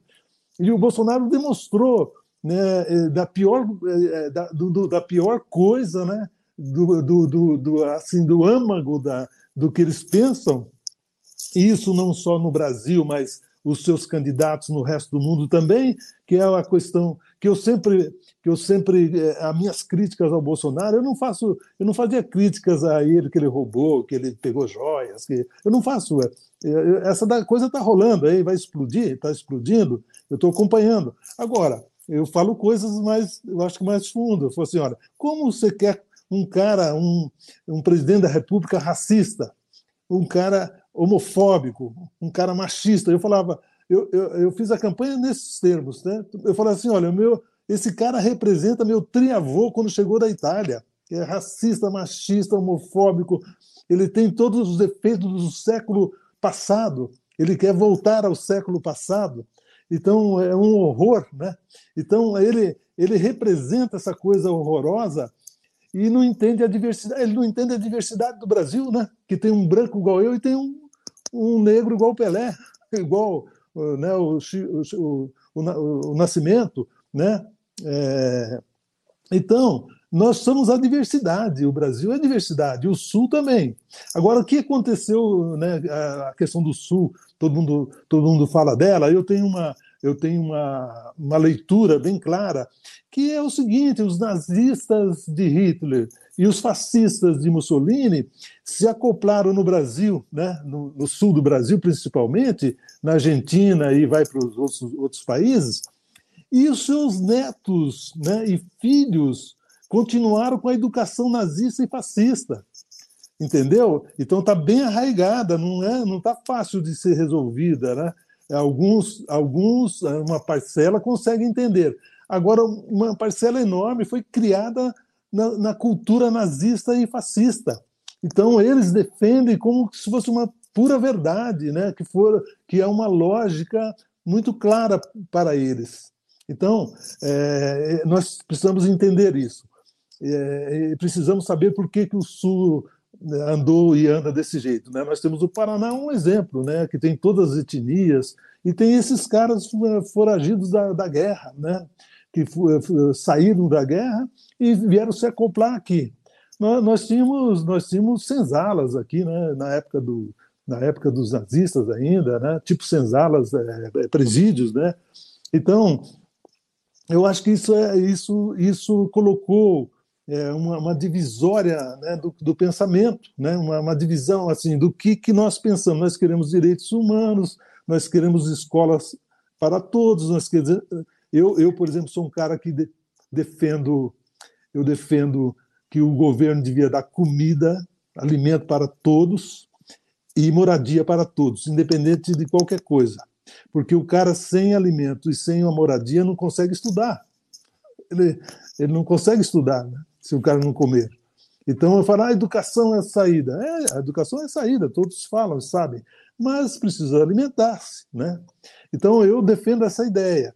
Então é, é, é o Bolsonaro veio para dar essa essa ele essa... deu o contraste, é como aquela é, é como aquele protocolo da ciência médica, você, você coloca o contrastante, né, o corante, para expor né, um problema. Eu não me Isso. lembro qual. qual é, o da cocaína, o da cocaína nos aeroportos, né? O cara bota o pinguinho do. do, do isso, aí, isso, aparece, é, o aparece Bolsonaro ele trouxe. Aliás, aliás foi, Eu... foi o movimento que as elites brasileiras fizeram com tanto ódio com tanta raiva do PT, inclusive do próprio sim, sucesso do Partido sim, Trabalhador, sim eles Sim. criaram essa condição para que se aparecesse um monstro desse. O, o Mário Milani, deixa eu ir é. para o bate-papo mais uma vez aqui. Todo mundo tá. participando aqui do nosso do nosso papo. Emídio, Emídio JC, a Luziane Lins, do PT, deputada federal pelo Ceará e ex-prefeita de Fortaleza, também adota esse L nas campanhas dela. Todo mundo adotou o L, é claro. Né? Todo mundo. É, Jairo Bezerra, Maravilha, professor Milani. O L é um clássico. Desde 89 eu faço com muita esperança. Aula sagrada. Arrasou. Lourdes dos Santos. Foi muito criativa essa virada da arma para o L e com os artistas famosos fazendo essa virada. É, aquela campanha foi específica, foi, foi bonita mesmo. Ana, Lu, Ana Lúcia Borba Montesano. Essa mudança é o ódio se transformando em amor. Isso. Helena. É, L também de libertar no idioma italiano. Eu estava na Itália no dia da prisão do Lula e eles ficaram indignados. Diziam para Lula largar o Brasil e ir para a Itália. É, Emílio, mais uma vez, L de Leão. Só um minutinho aqui que a gente está acabando essa rodada. Helena, o site do livro está inacessível, mas tem na Chopé por R$ reais mais frete. Milani confirma. Tá aqui, inclusive eu peguei o endereço. O pessoal pode comprar aqui Pode? Pode, pode, pode. É, é, é, que, é que, na verdade, quem cuida disso é outra pessoa. Eu, eu, fui, eu fui... Tanto é que eu falei que não ganhei dinheiro por isso. Pois é, por isso que eu não ganhei dinheiro. Mas eu vou fazer uma campanha agora, e esse pessoal aí, eu, eu estou disposto a lançar o livro nos estados. Tenho um convite para ir para o Maranhão, para o Rio e para o Piauí. Pessoal que ô, tiver. Milani, né? O que, que você conta nesse livro? Dá uma prévia para gente. Então, a primeira, eu falo que o livro está dividido em duas partes. Né? A primeira parte de, de referências, né? onde eu vou a Freud, tem mais de 100 referências. Eu vou a Cascudo, que é o cara especialista no Brasil da, sobre a gestualidade.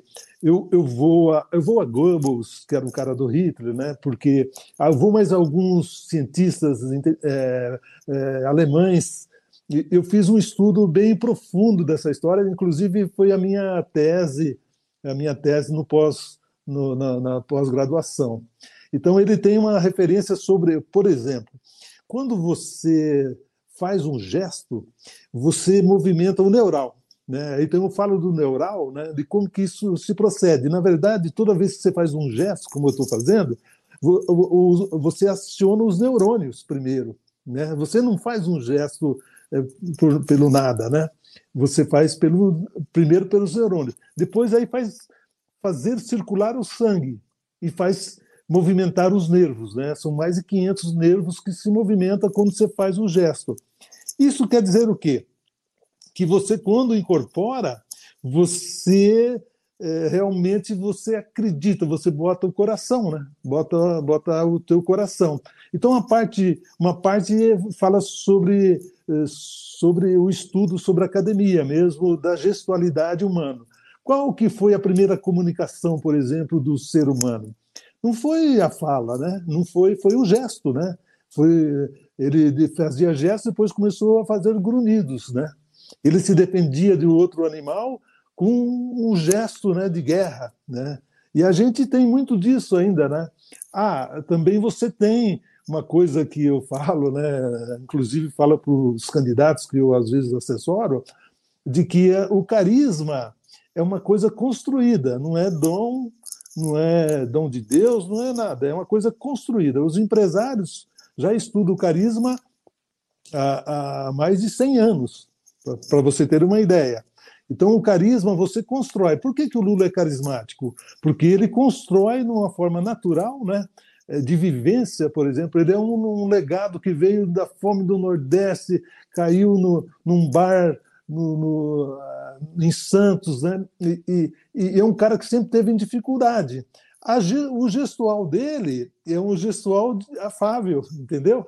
Você cria o carisma, tem várias coisas para criar o carisma, para você eh, fazer o carisma, né? Imagine que um cara que chega no, no, na sua num, num, bar, né? um amigo que chega num bar com a cara feia, não cumprimenta ninguém, aí no final, o que, que eles falam? Todos falam, pô, não gostei desse cara. Né? Ele fez, às vezes, sem maldade sem nenhuma. Sentou, eh, às vezes, porque está tímido, sentou, não cumprimentou ninguém, não deu um sorriso. Né? Aí o carisma não veio. O falou: não gostei desse cara. Eu não sei, mas não sei por que gostei desse cara. Então, o livro também fala sobre isso.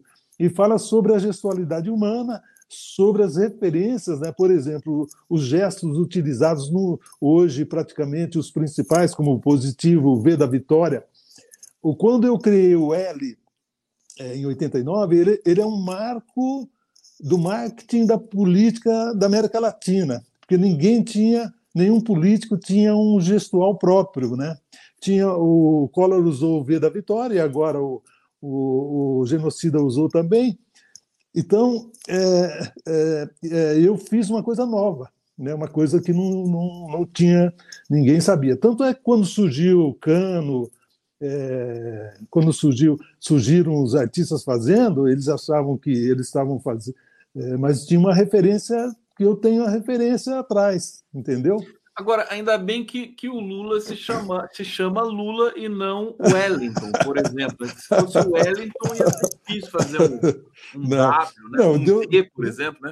Tem, não, tem, tem, que ter, tem que ter vocação também para é, isso. Né? O, o é, tem, Agora, Fala, sim. querido, o que, você quer não, falar? Não, é o seguinte, né?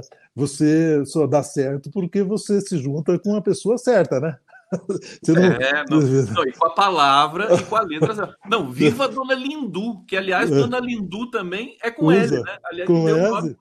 E, tem, né? o, e tem mais, tem o Love, tem o Life, e tem mais coisas. Aqui tem é mais uma... coisas. Eu acho, o Milani, é. Eu acho que esse esse L, né? Esse L do Lula que popularizou aqui no Brasil, eu acho que ele vai para o mundo inteiro daqui a pouco. Tem, tem vai para a China. Não, mas ele pra... está, né? Ele né? já está no mundo inteiro. Não, já está. Paz. Que tinha aquele sinal da pombinha da paz, também, né? Vocês lembram disso? Agora, uma coisa que é fantástica, a gente está chegando aqui no nosso no, no, nesse bloco final com você, meu querido Milani. Aliás, ratificar aqui, privilégio, prazer de te receber aqui. Obrigado. Oh, eu que, eu que agradeço. Eu...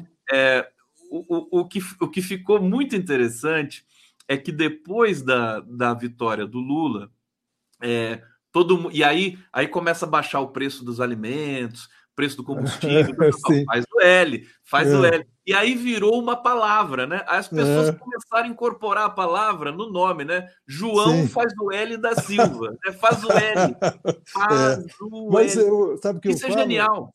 Viu, Gustavo? Sabe o que eu falo? É o seguinte: tem alguns episódios. A campanha era a campanha, a ideia da campanha silenciosa, entendeu? Quando eu criei foi essa campanha silenciosa. Inclusive fazia fazia o pichação, o grafite do, do, da mão, era uma mãozinha pequena, pequena, né? num cantinho lá, que o dono do muro não ia reclamar, porque antes a gente ah, borrava tudo, abaixo a ditadura, aí o cara virava nosso inimigo. E quando eu concebi, isso está no manual de dentro, quando eu concebi, eu falei assim, olha, nós vamos fazer bem pequenininha, bem, bem transada, bem legal, para o cara não reclamar, porque se, não, não podemos tra transformar ele de inimigo. E a outra coisa silenciosa é o exemplo em 89, quando em 89, quando o Requião fez, o próprio Requião, ele foi na cabine votar, ele, ele votou e levantou a mão. Ninguém pôde falar nada, mas que boca de urna. Aí tinha boca de urna. Aí um outro caso lá em Manaus, o repórter da Globo ao vivo, olha, o pessoal está chegando para votar, e agora? Que é uma coisa que eu tinha previsto, né? Que está chegando os, os, ribeirinhos de longe, aí uma canoa daquelas comprida, assim, que tem uns 10 caras, um enfileirado, tipo fileira indiana sentados, né? Aí a Globo ao vivo, o cara no meio da, da canoa, ele levanta. o cara não tinha como ter saída, né? E aconteceram né, mais fatos agora. O cara estava ao vivo lá, passava um cara na, atrás e pá. Então, a, a, outra coisa é essa afinidade, né? O Lula estava lá em cima do palanque e o cara estava lá. O cara fazia o gesto e ele respondia. Então o cara falou: pô, o Lula me respondeu, deu um aceno para mim. Então a ideia do, do, do cumprimento, da saudação, né? E aí isso é, são várias coisas que aconteceram. Aquele eu fato... acho, o, Milani, eu acho, porque você sabe que eu sou, eu sou linguista também. Ah, então você. Tem muita semiótica tudo O, esse L, eu acho que ele merece, inclusive, um estudo mais aprofundado, né? E, e é. já deve estar sendo estudado, inclusive, né? É, porque todos essas, esses símbolos, essas, essas, digamos, manifestações que, que teve aí a, a sua inspiração, inclusive técnica, mas ela é muito popular, né? E, ele tem uma dimensão que também é o enquadramento, né? É como se você enquadra assim, né? E, e, você enquadra com uma mão só. Quer dizer, é muito forte, tá, tá associado à ideia da, da selfie, tá associado à ideia de você ver o sim. outro, né? Sim, de você sim. ter essa humildade. É, é, é sensacional. Eu acho que é, depois a gente pode até conversar também sobre isso, quer dizer, é, para que os trabalhos em semiótica na USP, na, na PUC, né, possam se debruçar com a sua inspiração e com a sua. É, é o estudo, o estudo que eu, o estudo que eu fiz, né? Ele tem, ele tem é, cerca de 100 referências, então ele tem é, um punhado de gente que, que, que me ajudou, né, a, a, a consolidar a ideia. E também tem várias pessoas que me ajudaram no momento da, do início da, da, Eu até gostaria de falar. Eu tenho o Jubal Domes, que é um publicitário que desenhou, tenho o, o Jorge Sonda, tenho o Valdo Cavalé, que era o presidente do PT de, do Paraná, que abraçou a ideia. Aí lançamos aqui a primeiro, no primeiro momento. Né? Ah, eu fiz um documentário. Imagine, só para Imagina o, o Ricardo Sturct, certo? Imagine ele. Imagine ele, né? Dá uma pensada nele. O que, que ele faz? Ele tem, ele tem uma câmera e tem uma, uma, duas câmeras. Eu fazia isso em 89. Eu tinha uma Yashica de um lado e uma Panasonic do outro. Eu tenho gravações do Lula que ele mordendo assim. Aí eu fiz um documentário. De, esse documentário está largado aqui. Você tem gravações inéditas do Lula? Tenho, tenho, que eu fiz. Eu tenho então, Lula. Então, vamos combinar o seguinte: depois a gente vai, vai fazer um novo encontro e você traz algumas delas para a gente mostrar Pode aqui. Ser. Pode eu ser. Tenho que, eu tenho que procurar, sabe por quê? Tem que procurar, vai procurando. Sabe por quê? Então, vou te, vou te, eu tenho um arsenal, na verdade. Um arsenal. Do... Tem, um outro, arsenal... Tem, tem, um outro profissional também que trabalhou com Lula, que é o Celso Maldos, ah. inclusive que, com quem eu. Você deve conhecer o Celso Maldos, muito amigo do Frei Beto. Certo. E ele, ele também. Ele era. A gente brincava que ele era o estuquinha do Lula lá nos anos 80, porque ele filmou o Lula candidato a governador, a deputado. Ah, então, então era, era, era eu aqui no Paraná. Era você no Paraná e o, e, e ele Paulo em São Paulo. É, mas, porque... Milani, eu tenho que encerrar aqui tá. contigo, tá. mas está feito o convite para você voltar, para a gente uhum. voltar, para a gente mostrar essas imagens aí, que, que creio que o pessoal vai se deliciar com imagens inéditas do Lula. E, e te agradecer e até a próxima, até breve. Até a próxima, eu que agradeço, estou à disposição só me co conectar ali no WhatsApp que eu, eu, tá eu, eu, eu, fico à inteira disposição. E obrigado pelo espaço, só gratidão, né? E vamos lá. Mário Com... Milani, fazendo L, Mário Milani. O Love. É o Love, né?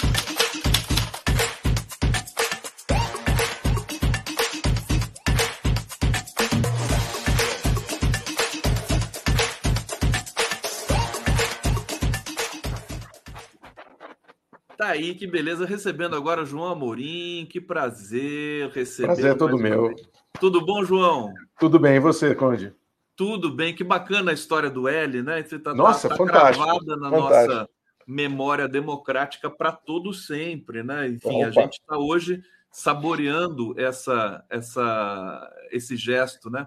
Olha, João Amorim, gente, vou apresentar para vocês aqui. Ele vai falar com a gente, vai falar do, da cúpula da Amazônia, da questão dos refugiados. Ele é um especialista, livre docente em Direito Internacional pelo Instituto de Relações Internacionais da USP, é, pós-doutor em Direito Internacional, tudo pela USP aqui, né, João? Doutor Sim. em Direito Internacional pela USP. É, você só se graduou pela Federal de Uberlândia. De Uberlândia. Você é de Uberlândia? Não, eu morei em Uberlândia por 20 anos, praticamente. É. Eu fui criado no Rio de Janeiro, de lá minha família mudou para Uberlândia, mas eu confesso que eu sou paulistano de coração, então desses 20 anos em Uberlândia eu nutria já a vontade de vir para São Paulo. Uberlândia é um grande centro, é um grande, é um grande termômetro político, acadêmico de Minas Gerais, né? Eu já tive Sim, lá. Sim, e econômico, vezes. e econômico. E econômico também, né? O uhum. Triângulo Mineiro, né? Sim. Mineiro. Meu querido João, vamos começar falando um pouco do, do, do, do da lição que fica, né? Diplomática e técnica no sentido do combate ao desmatamento e ao aquecimento global da cúpula amazônica é, é um dos eventos mais importantes da história, no sentido da, é, de, de, é, processar, de fazer a ficha cair que o planeta está é, com problemas graves nesse momento de aquecimento é, e que as coisas não são de brincadeira? Querido João Amorim. Olha, Conde, é, bom, é sempre um prazer conversar com você, estar tá aqui é, no, no, no, teu programa, é sempre uma, uma alegria te, te, te reencontrar. Olha, é, a gente tem que analisar a coisa com, com, com, com ponderação, né? Eu sou daqueles que toma cerveja sem muita moderação, mas as análises sociopolíticas têm que ser feitas com alguma ponderação, sobretudo aquelas, aquelas notícias ou aqueles eventos que tendem a ser tratados pela mídia ou pela opinião pública como, como unanimidades. Né? Então, assim, veja, é, é, é inegável para quem conhece pouco da, da, da, área do direito internacional ou do, do, da, da, questão ambiental, que a OTCA, a Organização do Tratado de Cooperação Amazônica, era um, uma entidade que estava parada, ou que funcionava de forma muito lenta, né? E que, tanto é que a última, a última reunião em nível de, de, de de Estado aconteceu há 14 anos. Então, né, mesmo que durante todo esse período nós tenhamos uh, vivido vários alertas com relação ao desmatamento da Amazônia, ao descaso da Amazônia, as várias máfias de crime organizado que estão na Amazônia, né? enfim. Por outro lado, é, é, de se congratular, é de se ficar feliz que houve uma, uma, uma, uma cúpula né? em meio a essa retomada da democracia no Brasil, em meio né, à retomada da democracia, de, de, de um governo mais voltado ao social na Colômbia, né? É, a retomada da democracia na Bolívia, enfim, né? a região respirando um pouco mais né, de ares democráticos, né? É, depois de ter respirado praticamente por aparelhos durante oito anos.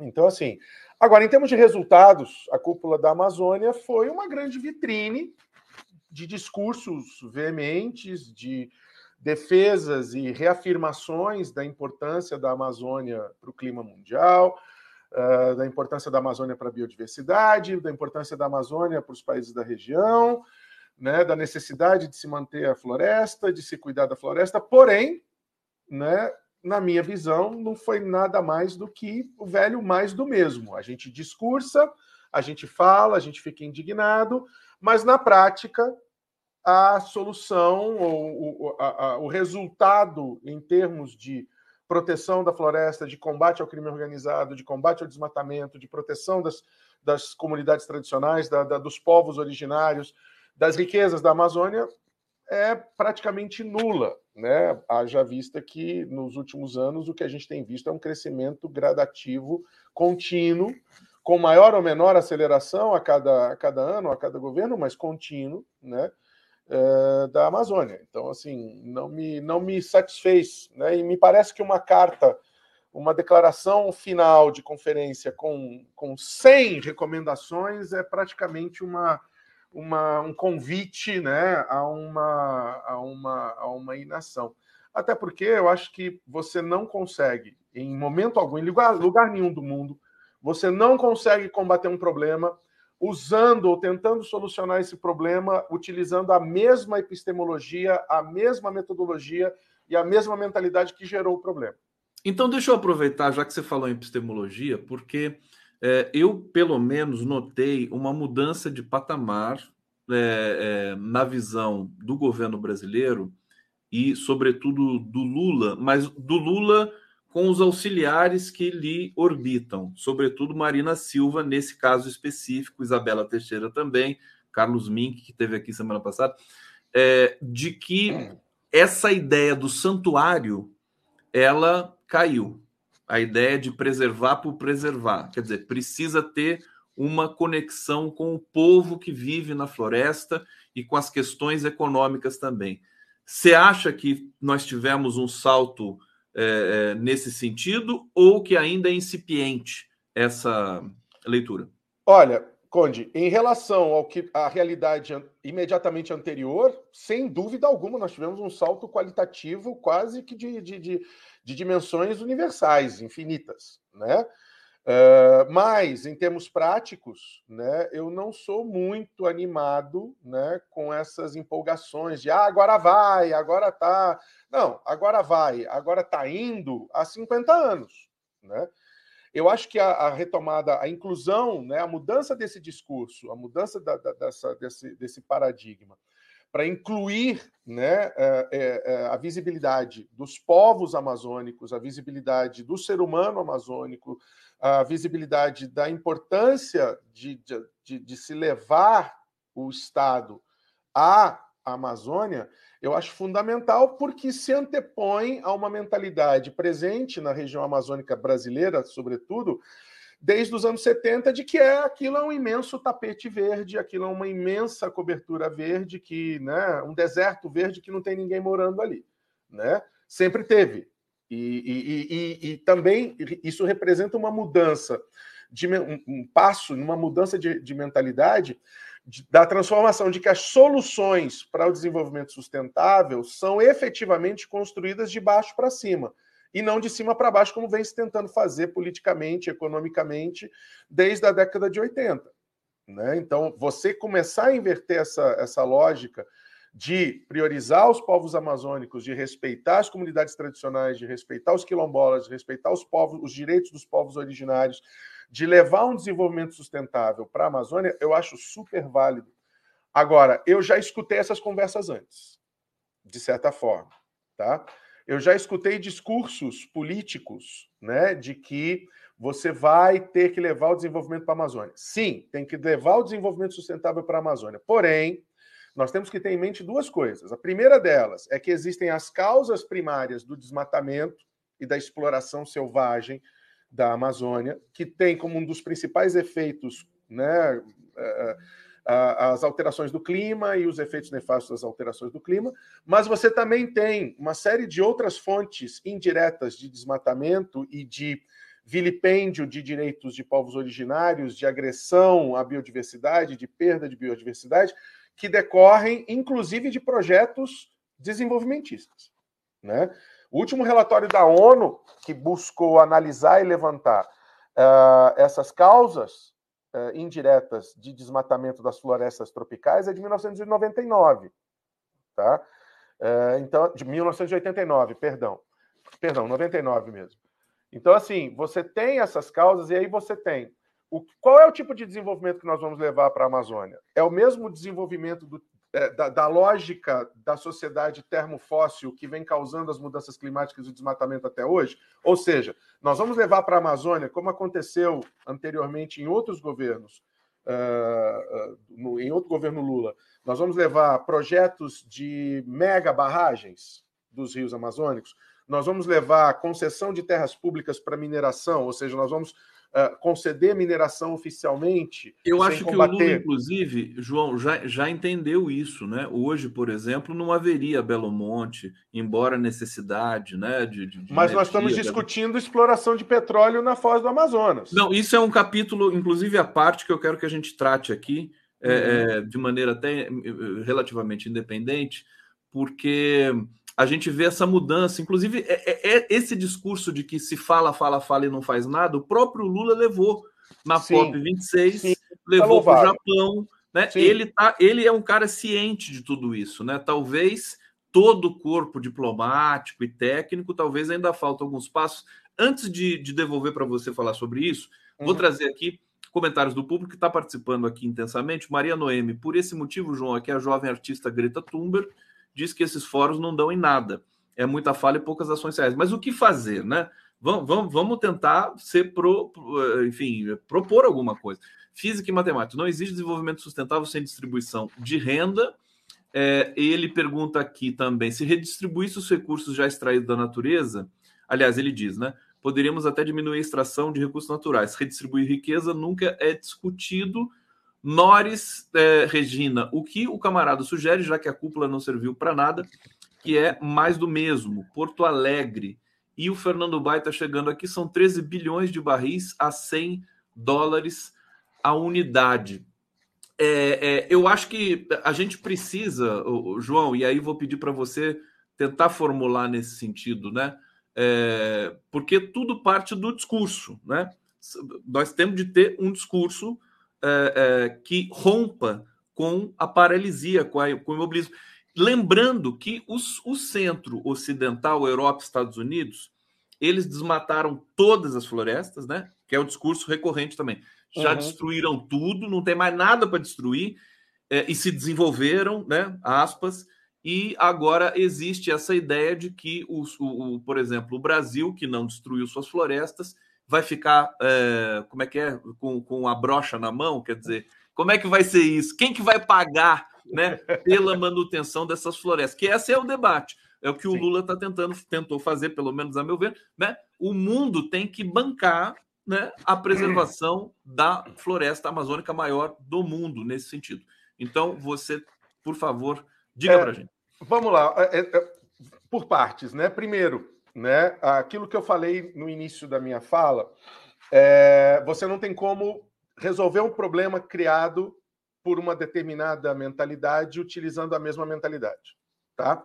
Então, quando eu falo em necessidade de investimento, quando eu falo em desenvolvimento sustentável, quando eu falo em financiamento, né? É, eu falo numa perspectiva uh, fora da lógica ocidental, fora da lógica da sociedade termofóssil, tá? Isso é uma parte, isso é um ponto. Segundo, como diz o camarada aí, e o que, é que o camarada propõe, né?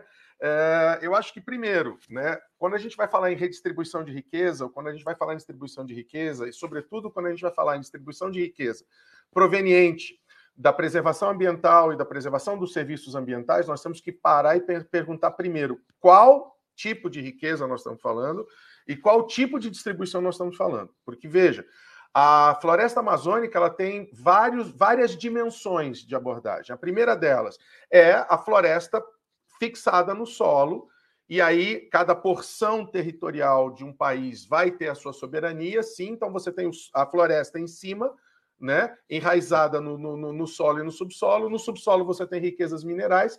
Então, se eu utilizar a mesma lógica de desenvolvimento, ainda que pela lógica do desenvolvimento sustentável original dos anos 90, se eu utilizar a lógica de que eu tenho que arrumar uma forma de uh, preservar a, a, floresta, manter a floresta em pé, mas ao mesmo tempo acessar a riqueza e tirar essa riqueza do subsolo, tirar o mineral, tirar o petróleo, para continuar alimentando essa economia termofóssil, eu não vou chegar a lugar nenhum. Segundo ponto, a segunda dimensão da floresta, que é uma dimensão é, intangível e que muita gente não se não, não, não, não, não, não agrega essa visão à análise socioeconômica da preservação, é a quantidade de serviços ambientais que a floresta presta ao clima e ao planeta inteiro. Tá? Isso é intangível, mas existe mensuração para isso. Tá? Só que isso não tem definição jurídica ainda, não tem é, é, uma, um, o direito internacional, a, o direito internacional climático, o direito internacional ambiental, não tem uma figura jurídica que possa garantir que o país que tem a maior a proporção, a maior porção da floresta amazônica e que, portanto, tem a maior parte da prestação dos serviços ambientais atmosféricos para o planeta inteiro, possa exigir algum tipo de compensação nesse sentido. Qual é a lógica quando se, se usa o argumento tradicional de levar o desenvolvimento econômico para a Amazônia? Qual é a lógica que está subjacente a isso? A lógica da concessão, a lógica da mineração, a lógica da exploração, a lógica de transformar essa riqueza mineral, essa riqueza uh, biodiversa, na qual reside a, a, cura de muitas doenças, muitas delas, inclusive, em, em estudo ou em pesquisa. Ou seja, é uma lógica de apropriação e de uh, uh, monetarização desses serviços ambientais uh, concretos enraizados no, no, no território. Né? o, que eu, o, que eu venho, o que eu venho alertando e criticando é que se o discurso correto de que, olha, não dá para fazer mais do mesmo, não dá para continuar isso, não, os países desenvolvidos uh, uh, se enriqueceram explorando, gastando as suas florestas e gastando as nossas florestas, então isso não pode continuar mais, tá. Mas quando eu vou fazer concessão, por exemplo, de mineração, quando eu vou analisar a concessão de mineração, quando eu vou a, a, aprovar a legislação no parlamento que permite que o Estado pegue terras públicas e conceda à iniciativa privada para explorar madeira, para explorar minério, é, essas empresas são sempre as empresas estrangeiras, por exemplo. Tá? Então, a, a, minha, o meu grande ponto não é simplesmente falar, não, a cúpula não serviu para nada. Não, serviu, serviu de alerta. Só que, como o próprio Guterres da ONU fala, nós não estamos mais na fase de conscientização ou de alerta, nós estamos na fase da, do, do, do planeta em chamas mesmo. Do, é, as coisas limítrofes, né? Porque o o calor que se, que se teve no, no, no Mediterrâneo, na Europa, agora no, nos Estados Miami, Unidos. Miami, há, há, uns 20 dias atrás, o mar de Miami estava 38 graus. É, então, a temperatura do oceano também, do né? oceano, né? Nós sim. temos, inclusive, agora o, um El Ninho, que parece que é um El Ninho mais forte. Que vai, agressir, vai, vai, vai agravar as temperaturas. Né? Saber que o planeta realmente tem as, tem as fragilidades. Eu acho que esse, o momento é agora para isso. Agora, você. Só, só, uma coisinha, por exemplo. Diga, diga, diga. Para você ter uma ideia do que, que, eu, do que eu falo com relação a, a, se utilizar a mesma lógica que gerou o problema na tentativa de solucionar. Última, do, o Acordo de Paris, todas as, todos os acordos, todas as COPs, vêm falando apenas em uma coisa: redução de emissões de, de, de, de gases do efeito estufa. Isso é importante? É. Só que, por exemplo, desde 1990 não se fala mais, sumiu do discurso político sumiu de toda a preocupação a captura de carbono, o desenvolvimento de sumidouros. Não se vê mais a floresta como um grande, uma, grande, uma grande máquina de captura e armazenamento. Não, inclusive tem uma pesquisa de uma brasileira que já veio aqui do INPE, algumas vezes. Que a, a Amazônia está emitindo gás carbônico emitindo. agora. É, tá mais tá, do que está captando. Exatamente. Né? Ou seja, essa é... lógica não pode continuar. Luciana Gatti, não, não pode continuar. Luciana Gatti. Aliás, para quem, eu, quem eu mando um beijo, que daqui a pouco ela vai vir aqui também para falar sobre é, essas questões. Agora, é, deixa eu é, dizer, falar o seguinte da cúpula, né? Diplomaticamente, me pareceu um, um golaço, uh, me permita dizer essa metáfora em dia que o, São, o time reserva do São Paulo quase ganhou, mas, mas foi um golaço no sentido que é, pela primeira vez, pela primeira vez, é, os oito países amazônicos formaram um grupo. Quer dizer, até hoje isso não tinha acontecido. Sim, isso é uma loucura. Quer dizer, não é? Eu acho que assim, só fica o Brasil falando da Amazônia? Não, tem que ser todo mundo. E isso, inclusive, representa, acho que, uma, é, é, uma redução do, do, do digamos, da, da, voz brasileira. Quer dizer, que agora vai ter de ser dividida com outros países também. Embora Mas, o Brasil seja o líder nesse processo, a gente percebe que tem aí um, uma humildade do Lula, né? Então, mas Conde, o Brasil, o Brasil na discussão climática, na discussão climática, ele tem que liderar a discussão. Ele é o líder natural dessa discussão. É o país mais megadiverso do mundo, é o país com a maior porção da maior floresta tropical do mundo, que funciona como uma bomba de umidade e, do, e, e que, que, funciona como um, um, um, fator de equilíbrio do clima. Ah, você falou da, da, da, da pesquisa, né, que mostra que a Amazônia hoje emite mais eh, CO2 do que captura.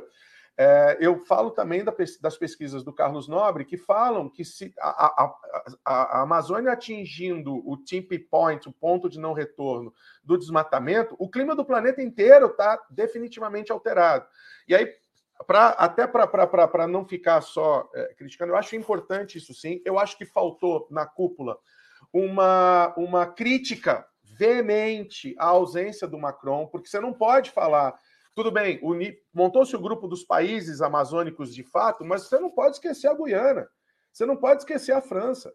A gente não pode esquecer no, no debate que o Brasil hoje, nós estamos aí no meio da, da finalização das discussões do acordo Mercosul-União Europeia. O Brasil hoje é o único país do acordo União Europeia-Mercosul é, capaz de colocar produtos de baixo carbono no mercado. Porque por nem os países matriz, europeus nem são... os países, muito menos os países europeus. Os países europeus não têm produtos de baixo carbono para colocar no mercado se vingar a cláusula ambiental correta, não a que eles estão propondo, mas a, a, a cláusula ambiental correta do Acordo Mercosul-União Europeia. O Brasil pode, hoje, colocar produtos de baixo carbono no mercado europeu. Só que aí, o que, que, o que, que acontece? Eu acho que a gente devia insistir nessa, nessa, nessas questões positivas e não ficar discutindo coisas da velha mentalidade. Né? Se eu vou, se eu vou correr o risco, se eu vou rasgar o princípio da precaução e vou autorizar a perfuração de petróleo no, no, na, na, foz do Amazonas. O Brasil, ao invés de, de bater nas teclas corretas, por mais golaços que se marquem, e tem sido marcados golaços sim, o presidente Lula fez o Brasil voltar para o cenário internacional e voltar para o cenário internacional para sua posição de, de, de, de realidade, de fato, na questão climática, o Brasil tem que liderar as discussões, até porque são os países em desenvolvimento, são os países pobres que vão sofrer as maiores consequências da, da, da, das alterações climáticas, os efeitos das alterações climáticas. Eu acho que nesse ponto o discurso do Lula está corretíssimo. Eu só fico muito preocupado é na hora de tentar materializar esse discurso em ações políticas, em políticas públicas, como é que isso vai ser feito com a negociação do Congresso, vídeo esvaziamento agora do, do, do, do, Ministério do Meio Ambiente, do Ministério dos Povos Indígenas, né? Ou seja, você não pode querer alter, ter um discurso contemporâneo, um discurso moderno, um discurso correto, né? Uh, uh, pra, pra, pra, no palanque, né? E tentar resolver a questão internamente usando a velha política da, da a velha lógica, da né? Governança Eu acho que para se sair dessa lógica é, vai, vai um caminho. Eu vejo movimentos nesse, nesse, nessa direção, pelo menos os movimentos estão postos. Sempre que o, o Lula fala sobre isso, ele, a gente percebe um esforço muito grande para justamente sair dessa, desse aprisionamento Sim. retórico, né? Que Sim. tomou conta do discurso sobre o meio ambiente até tempos atrás. Aliás, ainda toma conta, porque os europeus também são, são muito hipócritas, né? Oh! Aliás, é o que mais tem nessa discussão. Quer dizer, o Brasil que lembrar, tem o que oferecer. Né? Basta né? você lembrar que até, até, 2000, até 2015, quando isso começou a mudar um pouquinho no Parlamento Europeu, até 2015, a, a pedra fundamental da política ambiental europeia era o princípio do pagador-poluidor. Do poluidor-pagador, pagador, poluidor. Do, poluidor, do pagador-poluidor. Ou uhum. seja, não, tudo bem, mas eu, eu, eu faço Pode a compensação poluir, é só pagar. Eu faço a compensação. O mercado de carbono é isso. O, o, a, a, o mercado de crédito de carbono é isso. As poucas iniciativas que você vê hoje na Europa e nos Estados Unidos de captura de carbono e armazenamento de carbono, ou seja, de tentar se limpar a atmosfera, é para gerar energia para as refinarias de petróleo. Perfeitamente. Então, assim, Deixa eu te perguntar. Só eu percebi isso, quero saber se eu percebi, se, se você percebeu. O, o, o discurso e, e, e a, o combate ao desmatamento, a proteção, combate ao aquecimento global, ele vinha num, num, num crescendo, acho que desde os anos 90, as coisas iam acontecendo ainda que lentamente, mas iam acontecendo. De repente, tudo desabou.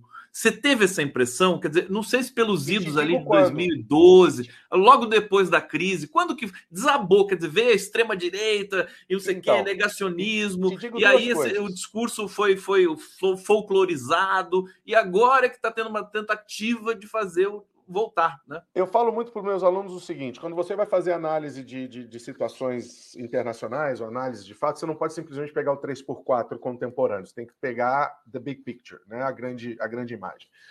A questão atmosférica, a questão climática começa a entrar no mapa do direito internacional e da política internacional na década de 70 com o buraco da camada de ozônio, tá? que se tornou inegável. Ótimo. E aí, ao longo dos anos 70, e ao longo dos anos 80, essa, essa mobilização ambiental ela vai crescendo. Você tem aí nos anos 90, sobretudo a década das grandes conferências, etc. E você tem, ao longo dos anos 70 e dos anos 80, você tem uma certa aversão, sobretudo no seio da, do sistema ONU, uma certa aversão a essa lógica uh, colonial, e, ou, como muitos dizem, neocolonial, né, de desenvolvimento.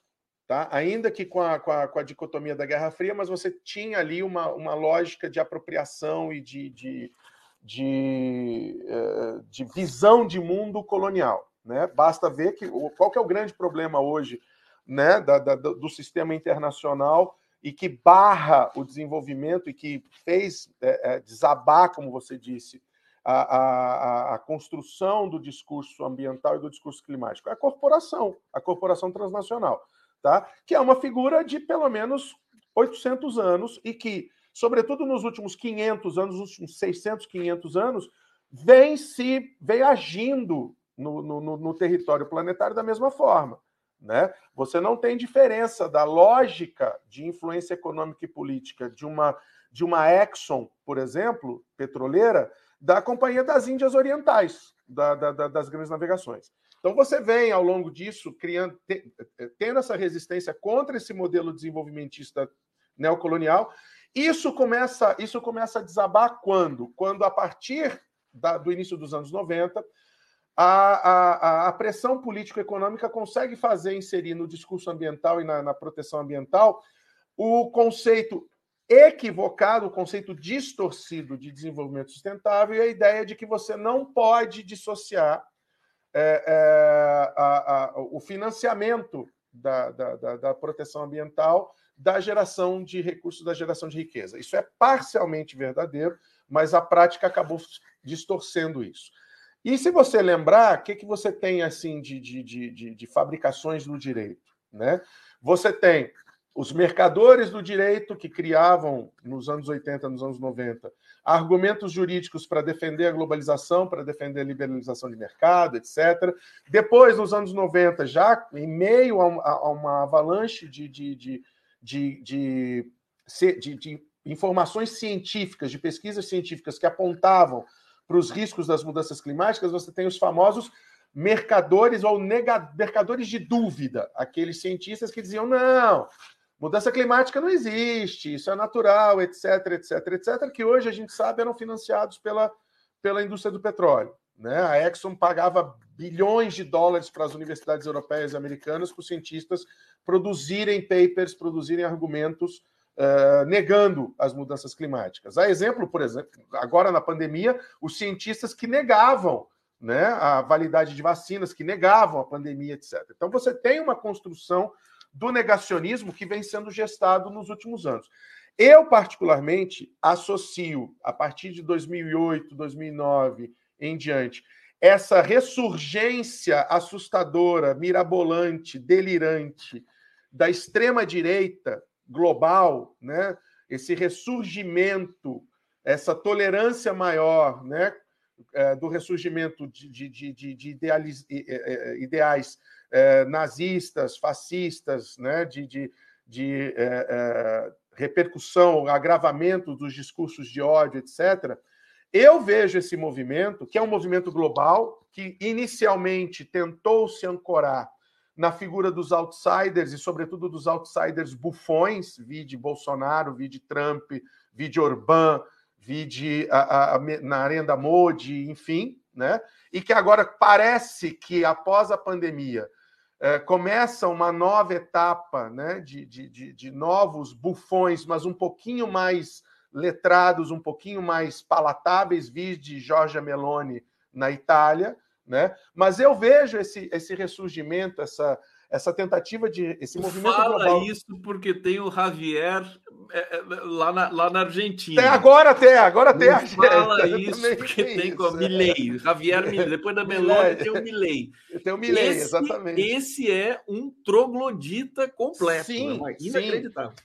Mas, e, e, mais ainda, eu vejo esse movimento de ressurgência da, da, da, da extrema-direita, Conde, dentro também de um movimento de tentativa da sociedade termofóssil de garantir ainda o acesso a essas matérias-primas que ela depende. Porque você não. Hoje em dia, com a consciência da opinião pública que se tem, com as informações científicas que se tem, com o conhecimento científico que se tem e com a maturidade do discurso e da abordagem da necessidade da proteção ambiental e da proteção climática, a sociedade termofóssil, as grandes corporações, não conseguem mais gerir uh, os seus interesses e gerir o seu lucro apenas cooptando o Estado, apenas uh, gerindo o Estado-corporação. Essas, essas corporações elas precisam de autocracias, elas precisam destruir a democracia para continuar tendo acesso a essa matéria-prima. Muito importante essa tua, essa tua tese, é interessantíssima, né? É, quer dizer que, que, as democracias estão sob ameaça no, no sentido do, da sociedade da, termofóssil. Eu, eu vejo dessa forma. Agora, eu estou vendo a quantidade de carro elétrico, né? Pelo menos no Brasil, né? Que está uhum. aparecendo aí, propaganda. Eu, eu não sei mais o que, que vão fazer com, com tanta gasolina nesse mundo. Quer dizer, tá, o uso. Claro que o uso não é só automóvel, né? mas é uma quantidade gigantesca. Mas isso é outro debate, a gente já está terminando aqui. Ah, Deixa eu trazer o Antônio Vera. passa muito rápido, né? É, passa, passa rápido demais. Rápido. É, realmente seria muito interessante um debate entre João e outros pontos de vista. Só temos a ganhar e conhecer mais sobre o assunto, que tem vários aspectos e camadas. Querido Obrigado, João Amorim, para a gente terminar, eu tenho três minutinhos aqui. Eu, eu, não vai dar para falar de refugiados hoje, mas a gente vai marcar um novo papo. O João Tô também é um pesquisador nessa área de refugiados no mundo. Eu queria falar rapidamente da China. Que, como é que você está vendo a China nessa questão do meio ambiente? Eu vi recentemente, a China reflorestou uma área do tamanho da Irlanda, é, é, que era desértica. É uma coisa impressionante.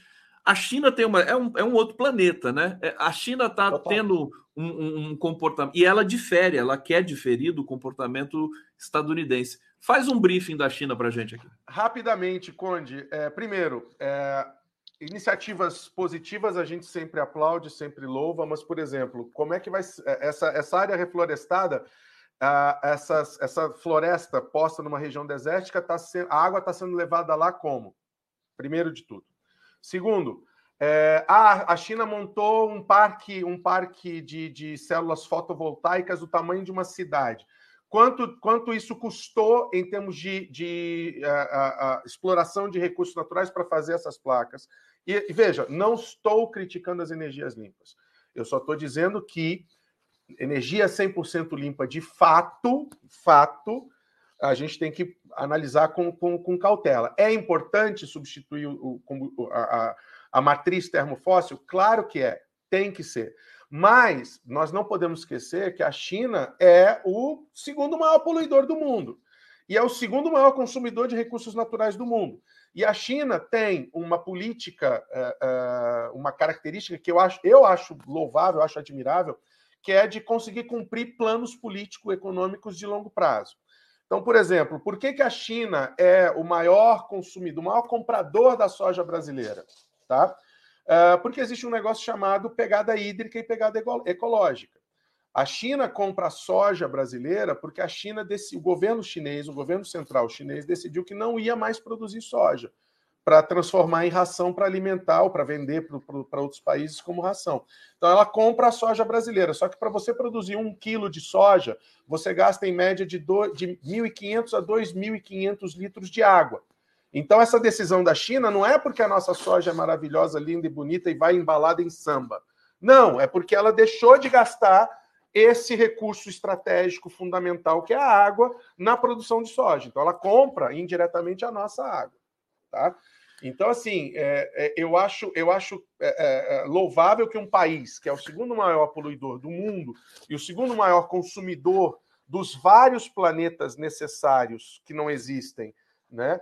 Para manter o padrão de desenvolvimento de determinados países, né? E aí, como não existe um segundo, um terceiro planeta, onde que a China vai gastar esse planeta? No território dos outros países. Assim como os Estados Unidos. Não é à toa que eu falei que a China é um outro planeta, né? Porque Exatamente, né? O planeta é, não está dando para é. todo mundo. Amorim, querido, eu, eu preciso encerrar. Eu ah, quero te agradecer muito. Eu vou eu terminar aqui com um comentário muito, muito é, esperançoso do Ezequias Siqueira. Ele, ele pergunta simplesmente o seguinte, né? E o que vai ser feito com as baterias descarregadas de 9 bilhões de automóveis? É, por isso que eu falo que não tem energia 100% limpa. Ela, é, ela tem, vai não, sujar o, em o algum Marco ponto. Ele, ele, ele, ele fez um estudo recente para fabricar um carro elétrico o que se joga de, de, de, de poluição é, é, é. é impensável. É. Enfim, desafios. Temos de Desafio. dar um jeito, temos de ter criatividade. Esperamos que a espécie humana corresponda a essa necessidade, essa demanda de criatividade. João Amorim, muito obrigado. Obrigado, obrigado a todos que nos obrigado, acompanharam aqui no Giro das 11. Amanhã estamos de volta. Continue na nossa programação aqui, porque tem muita coisa acontecendo hoje. Vai que o Bolsonaro vai, vai preso hoje à tarde, né? Na expectativa. Olho, né? Valeu. Um abraço, tudo de bom.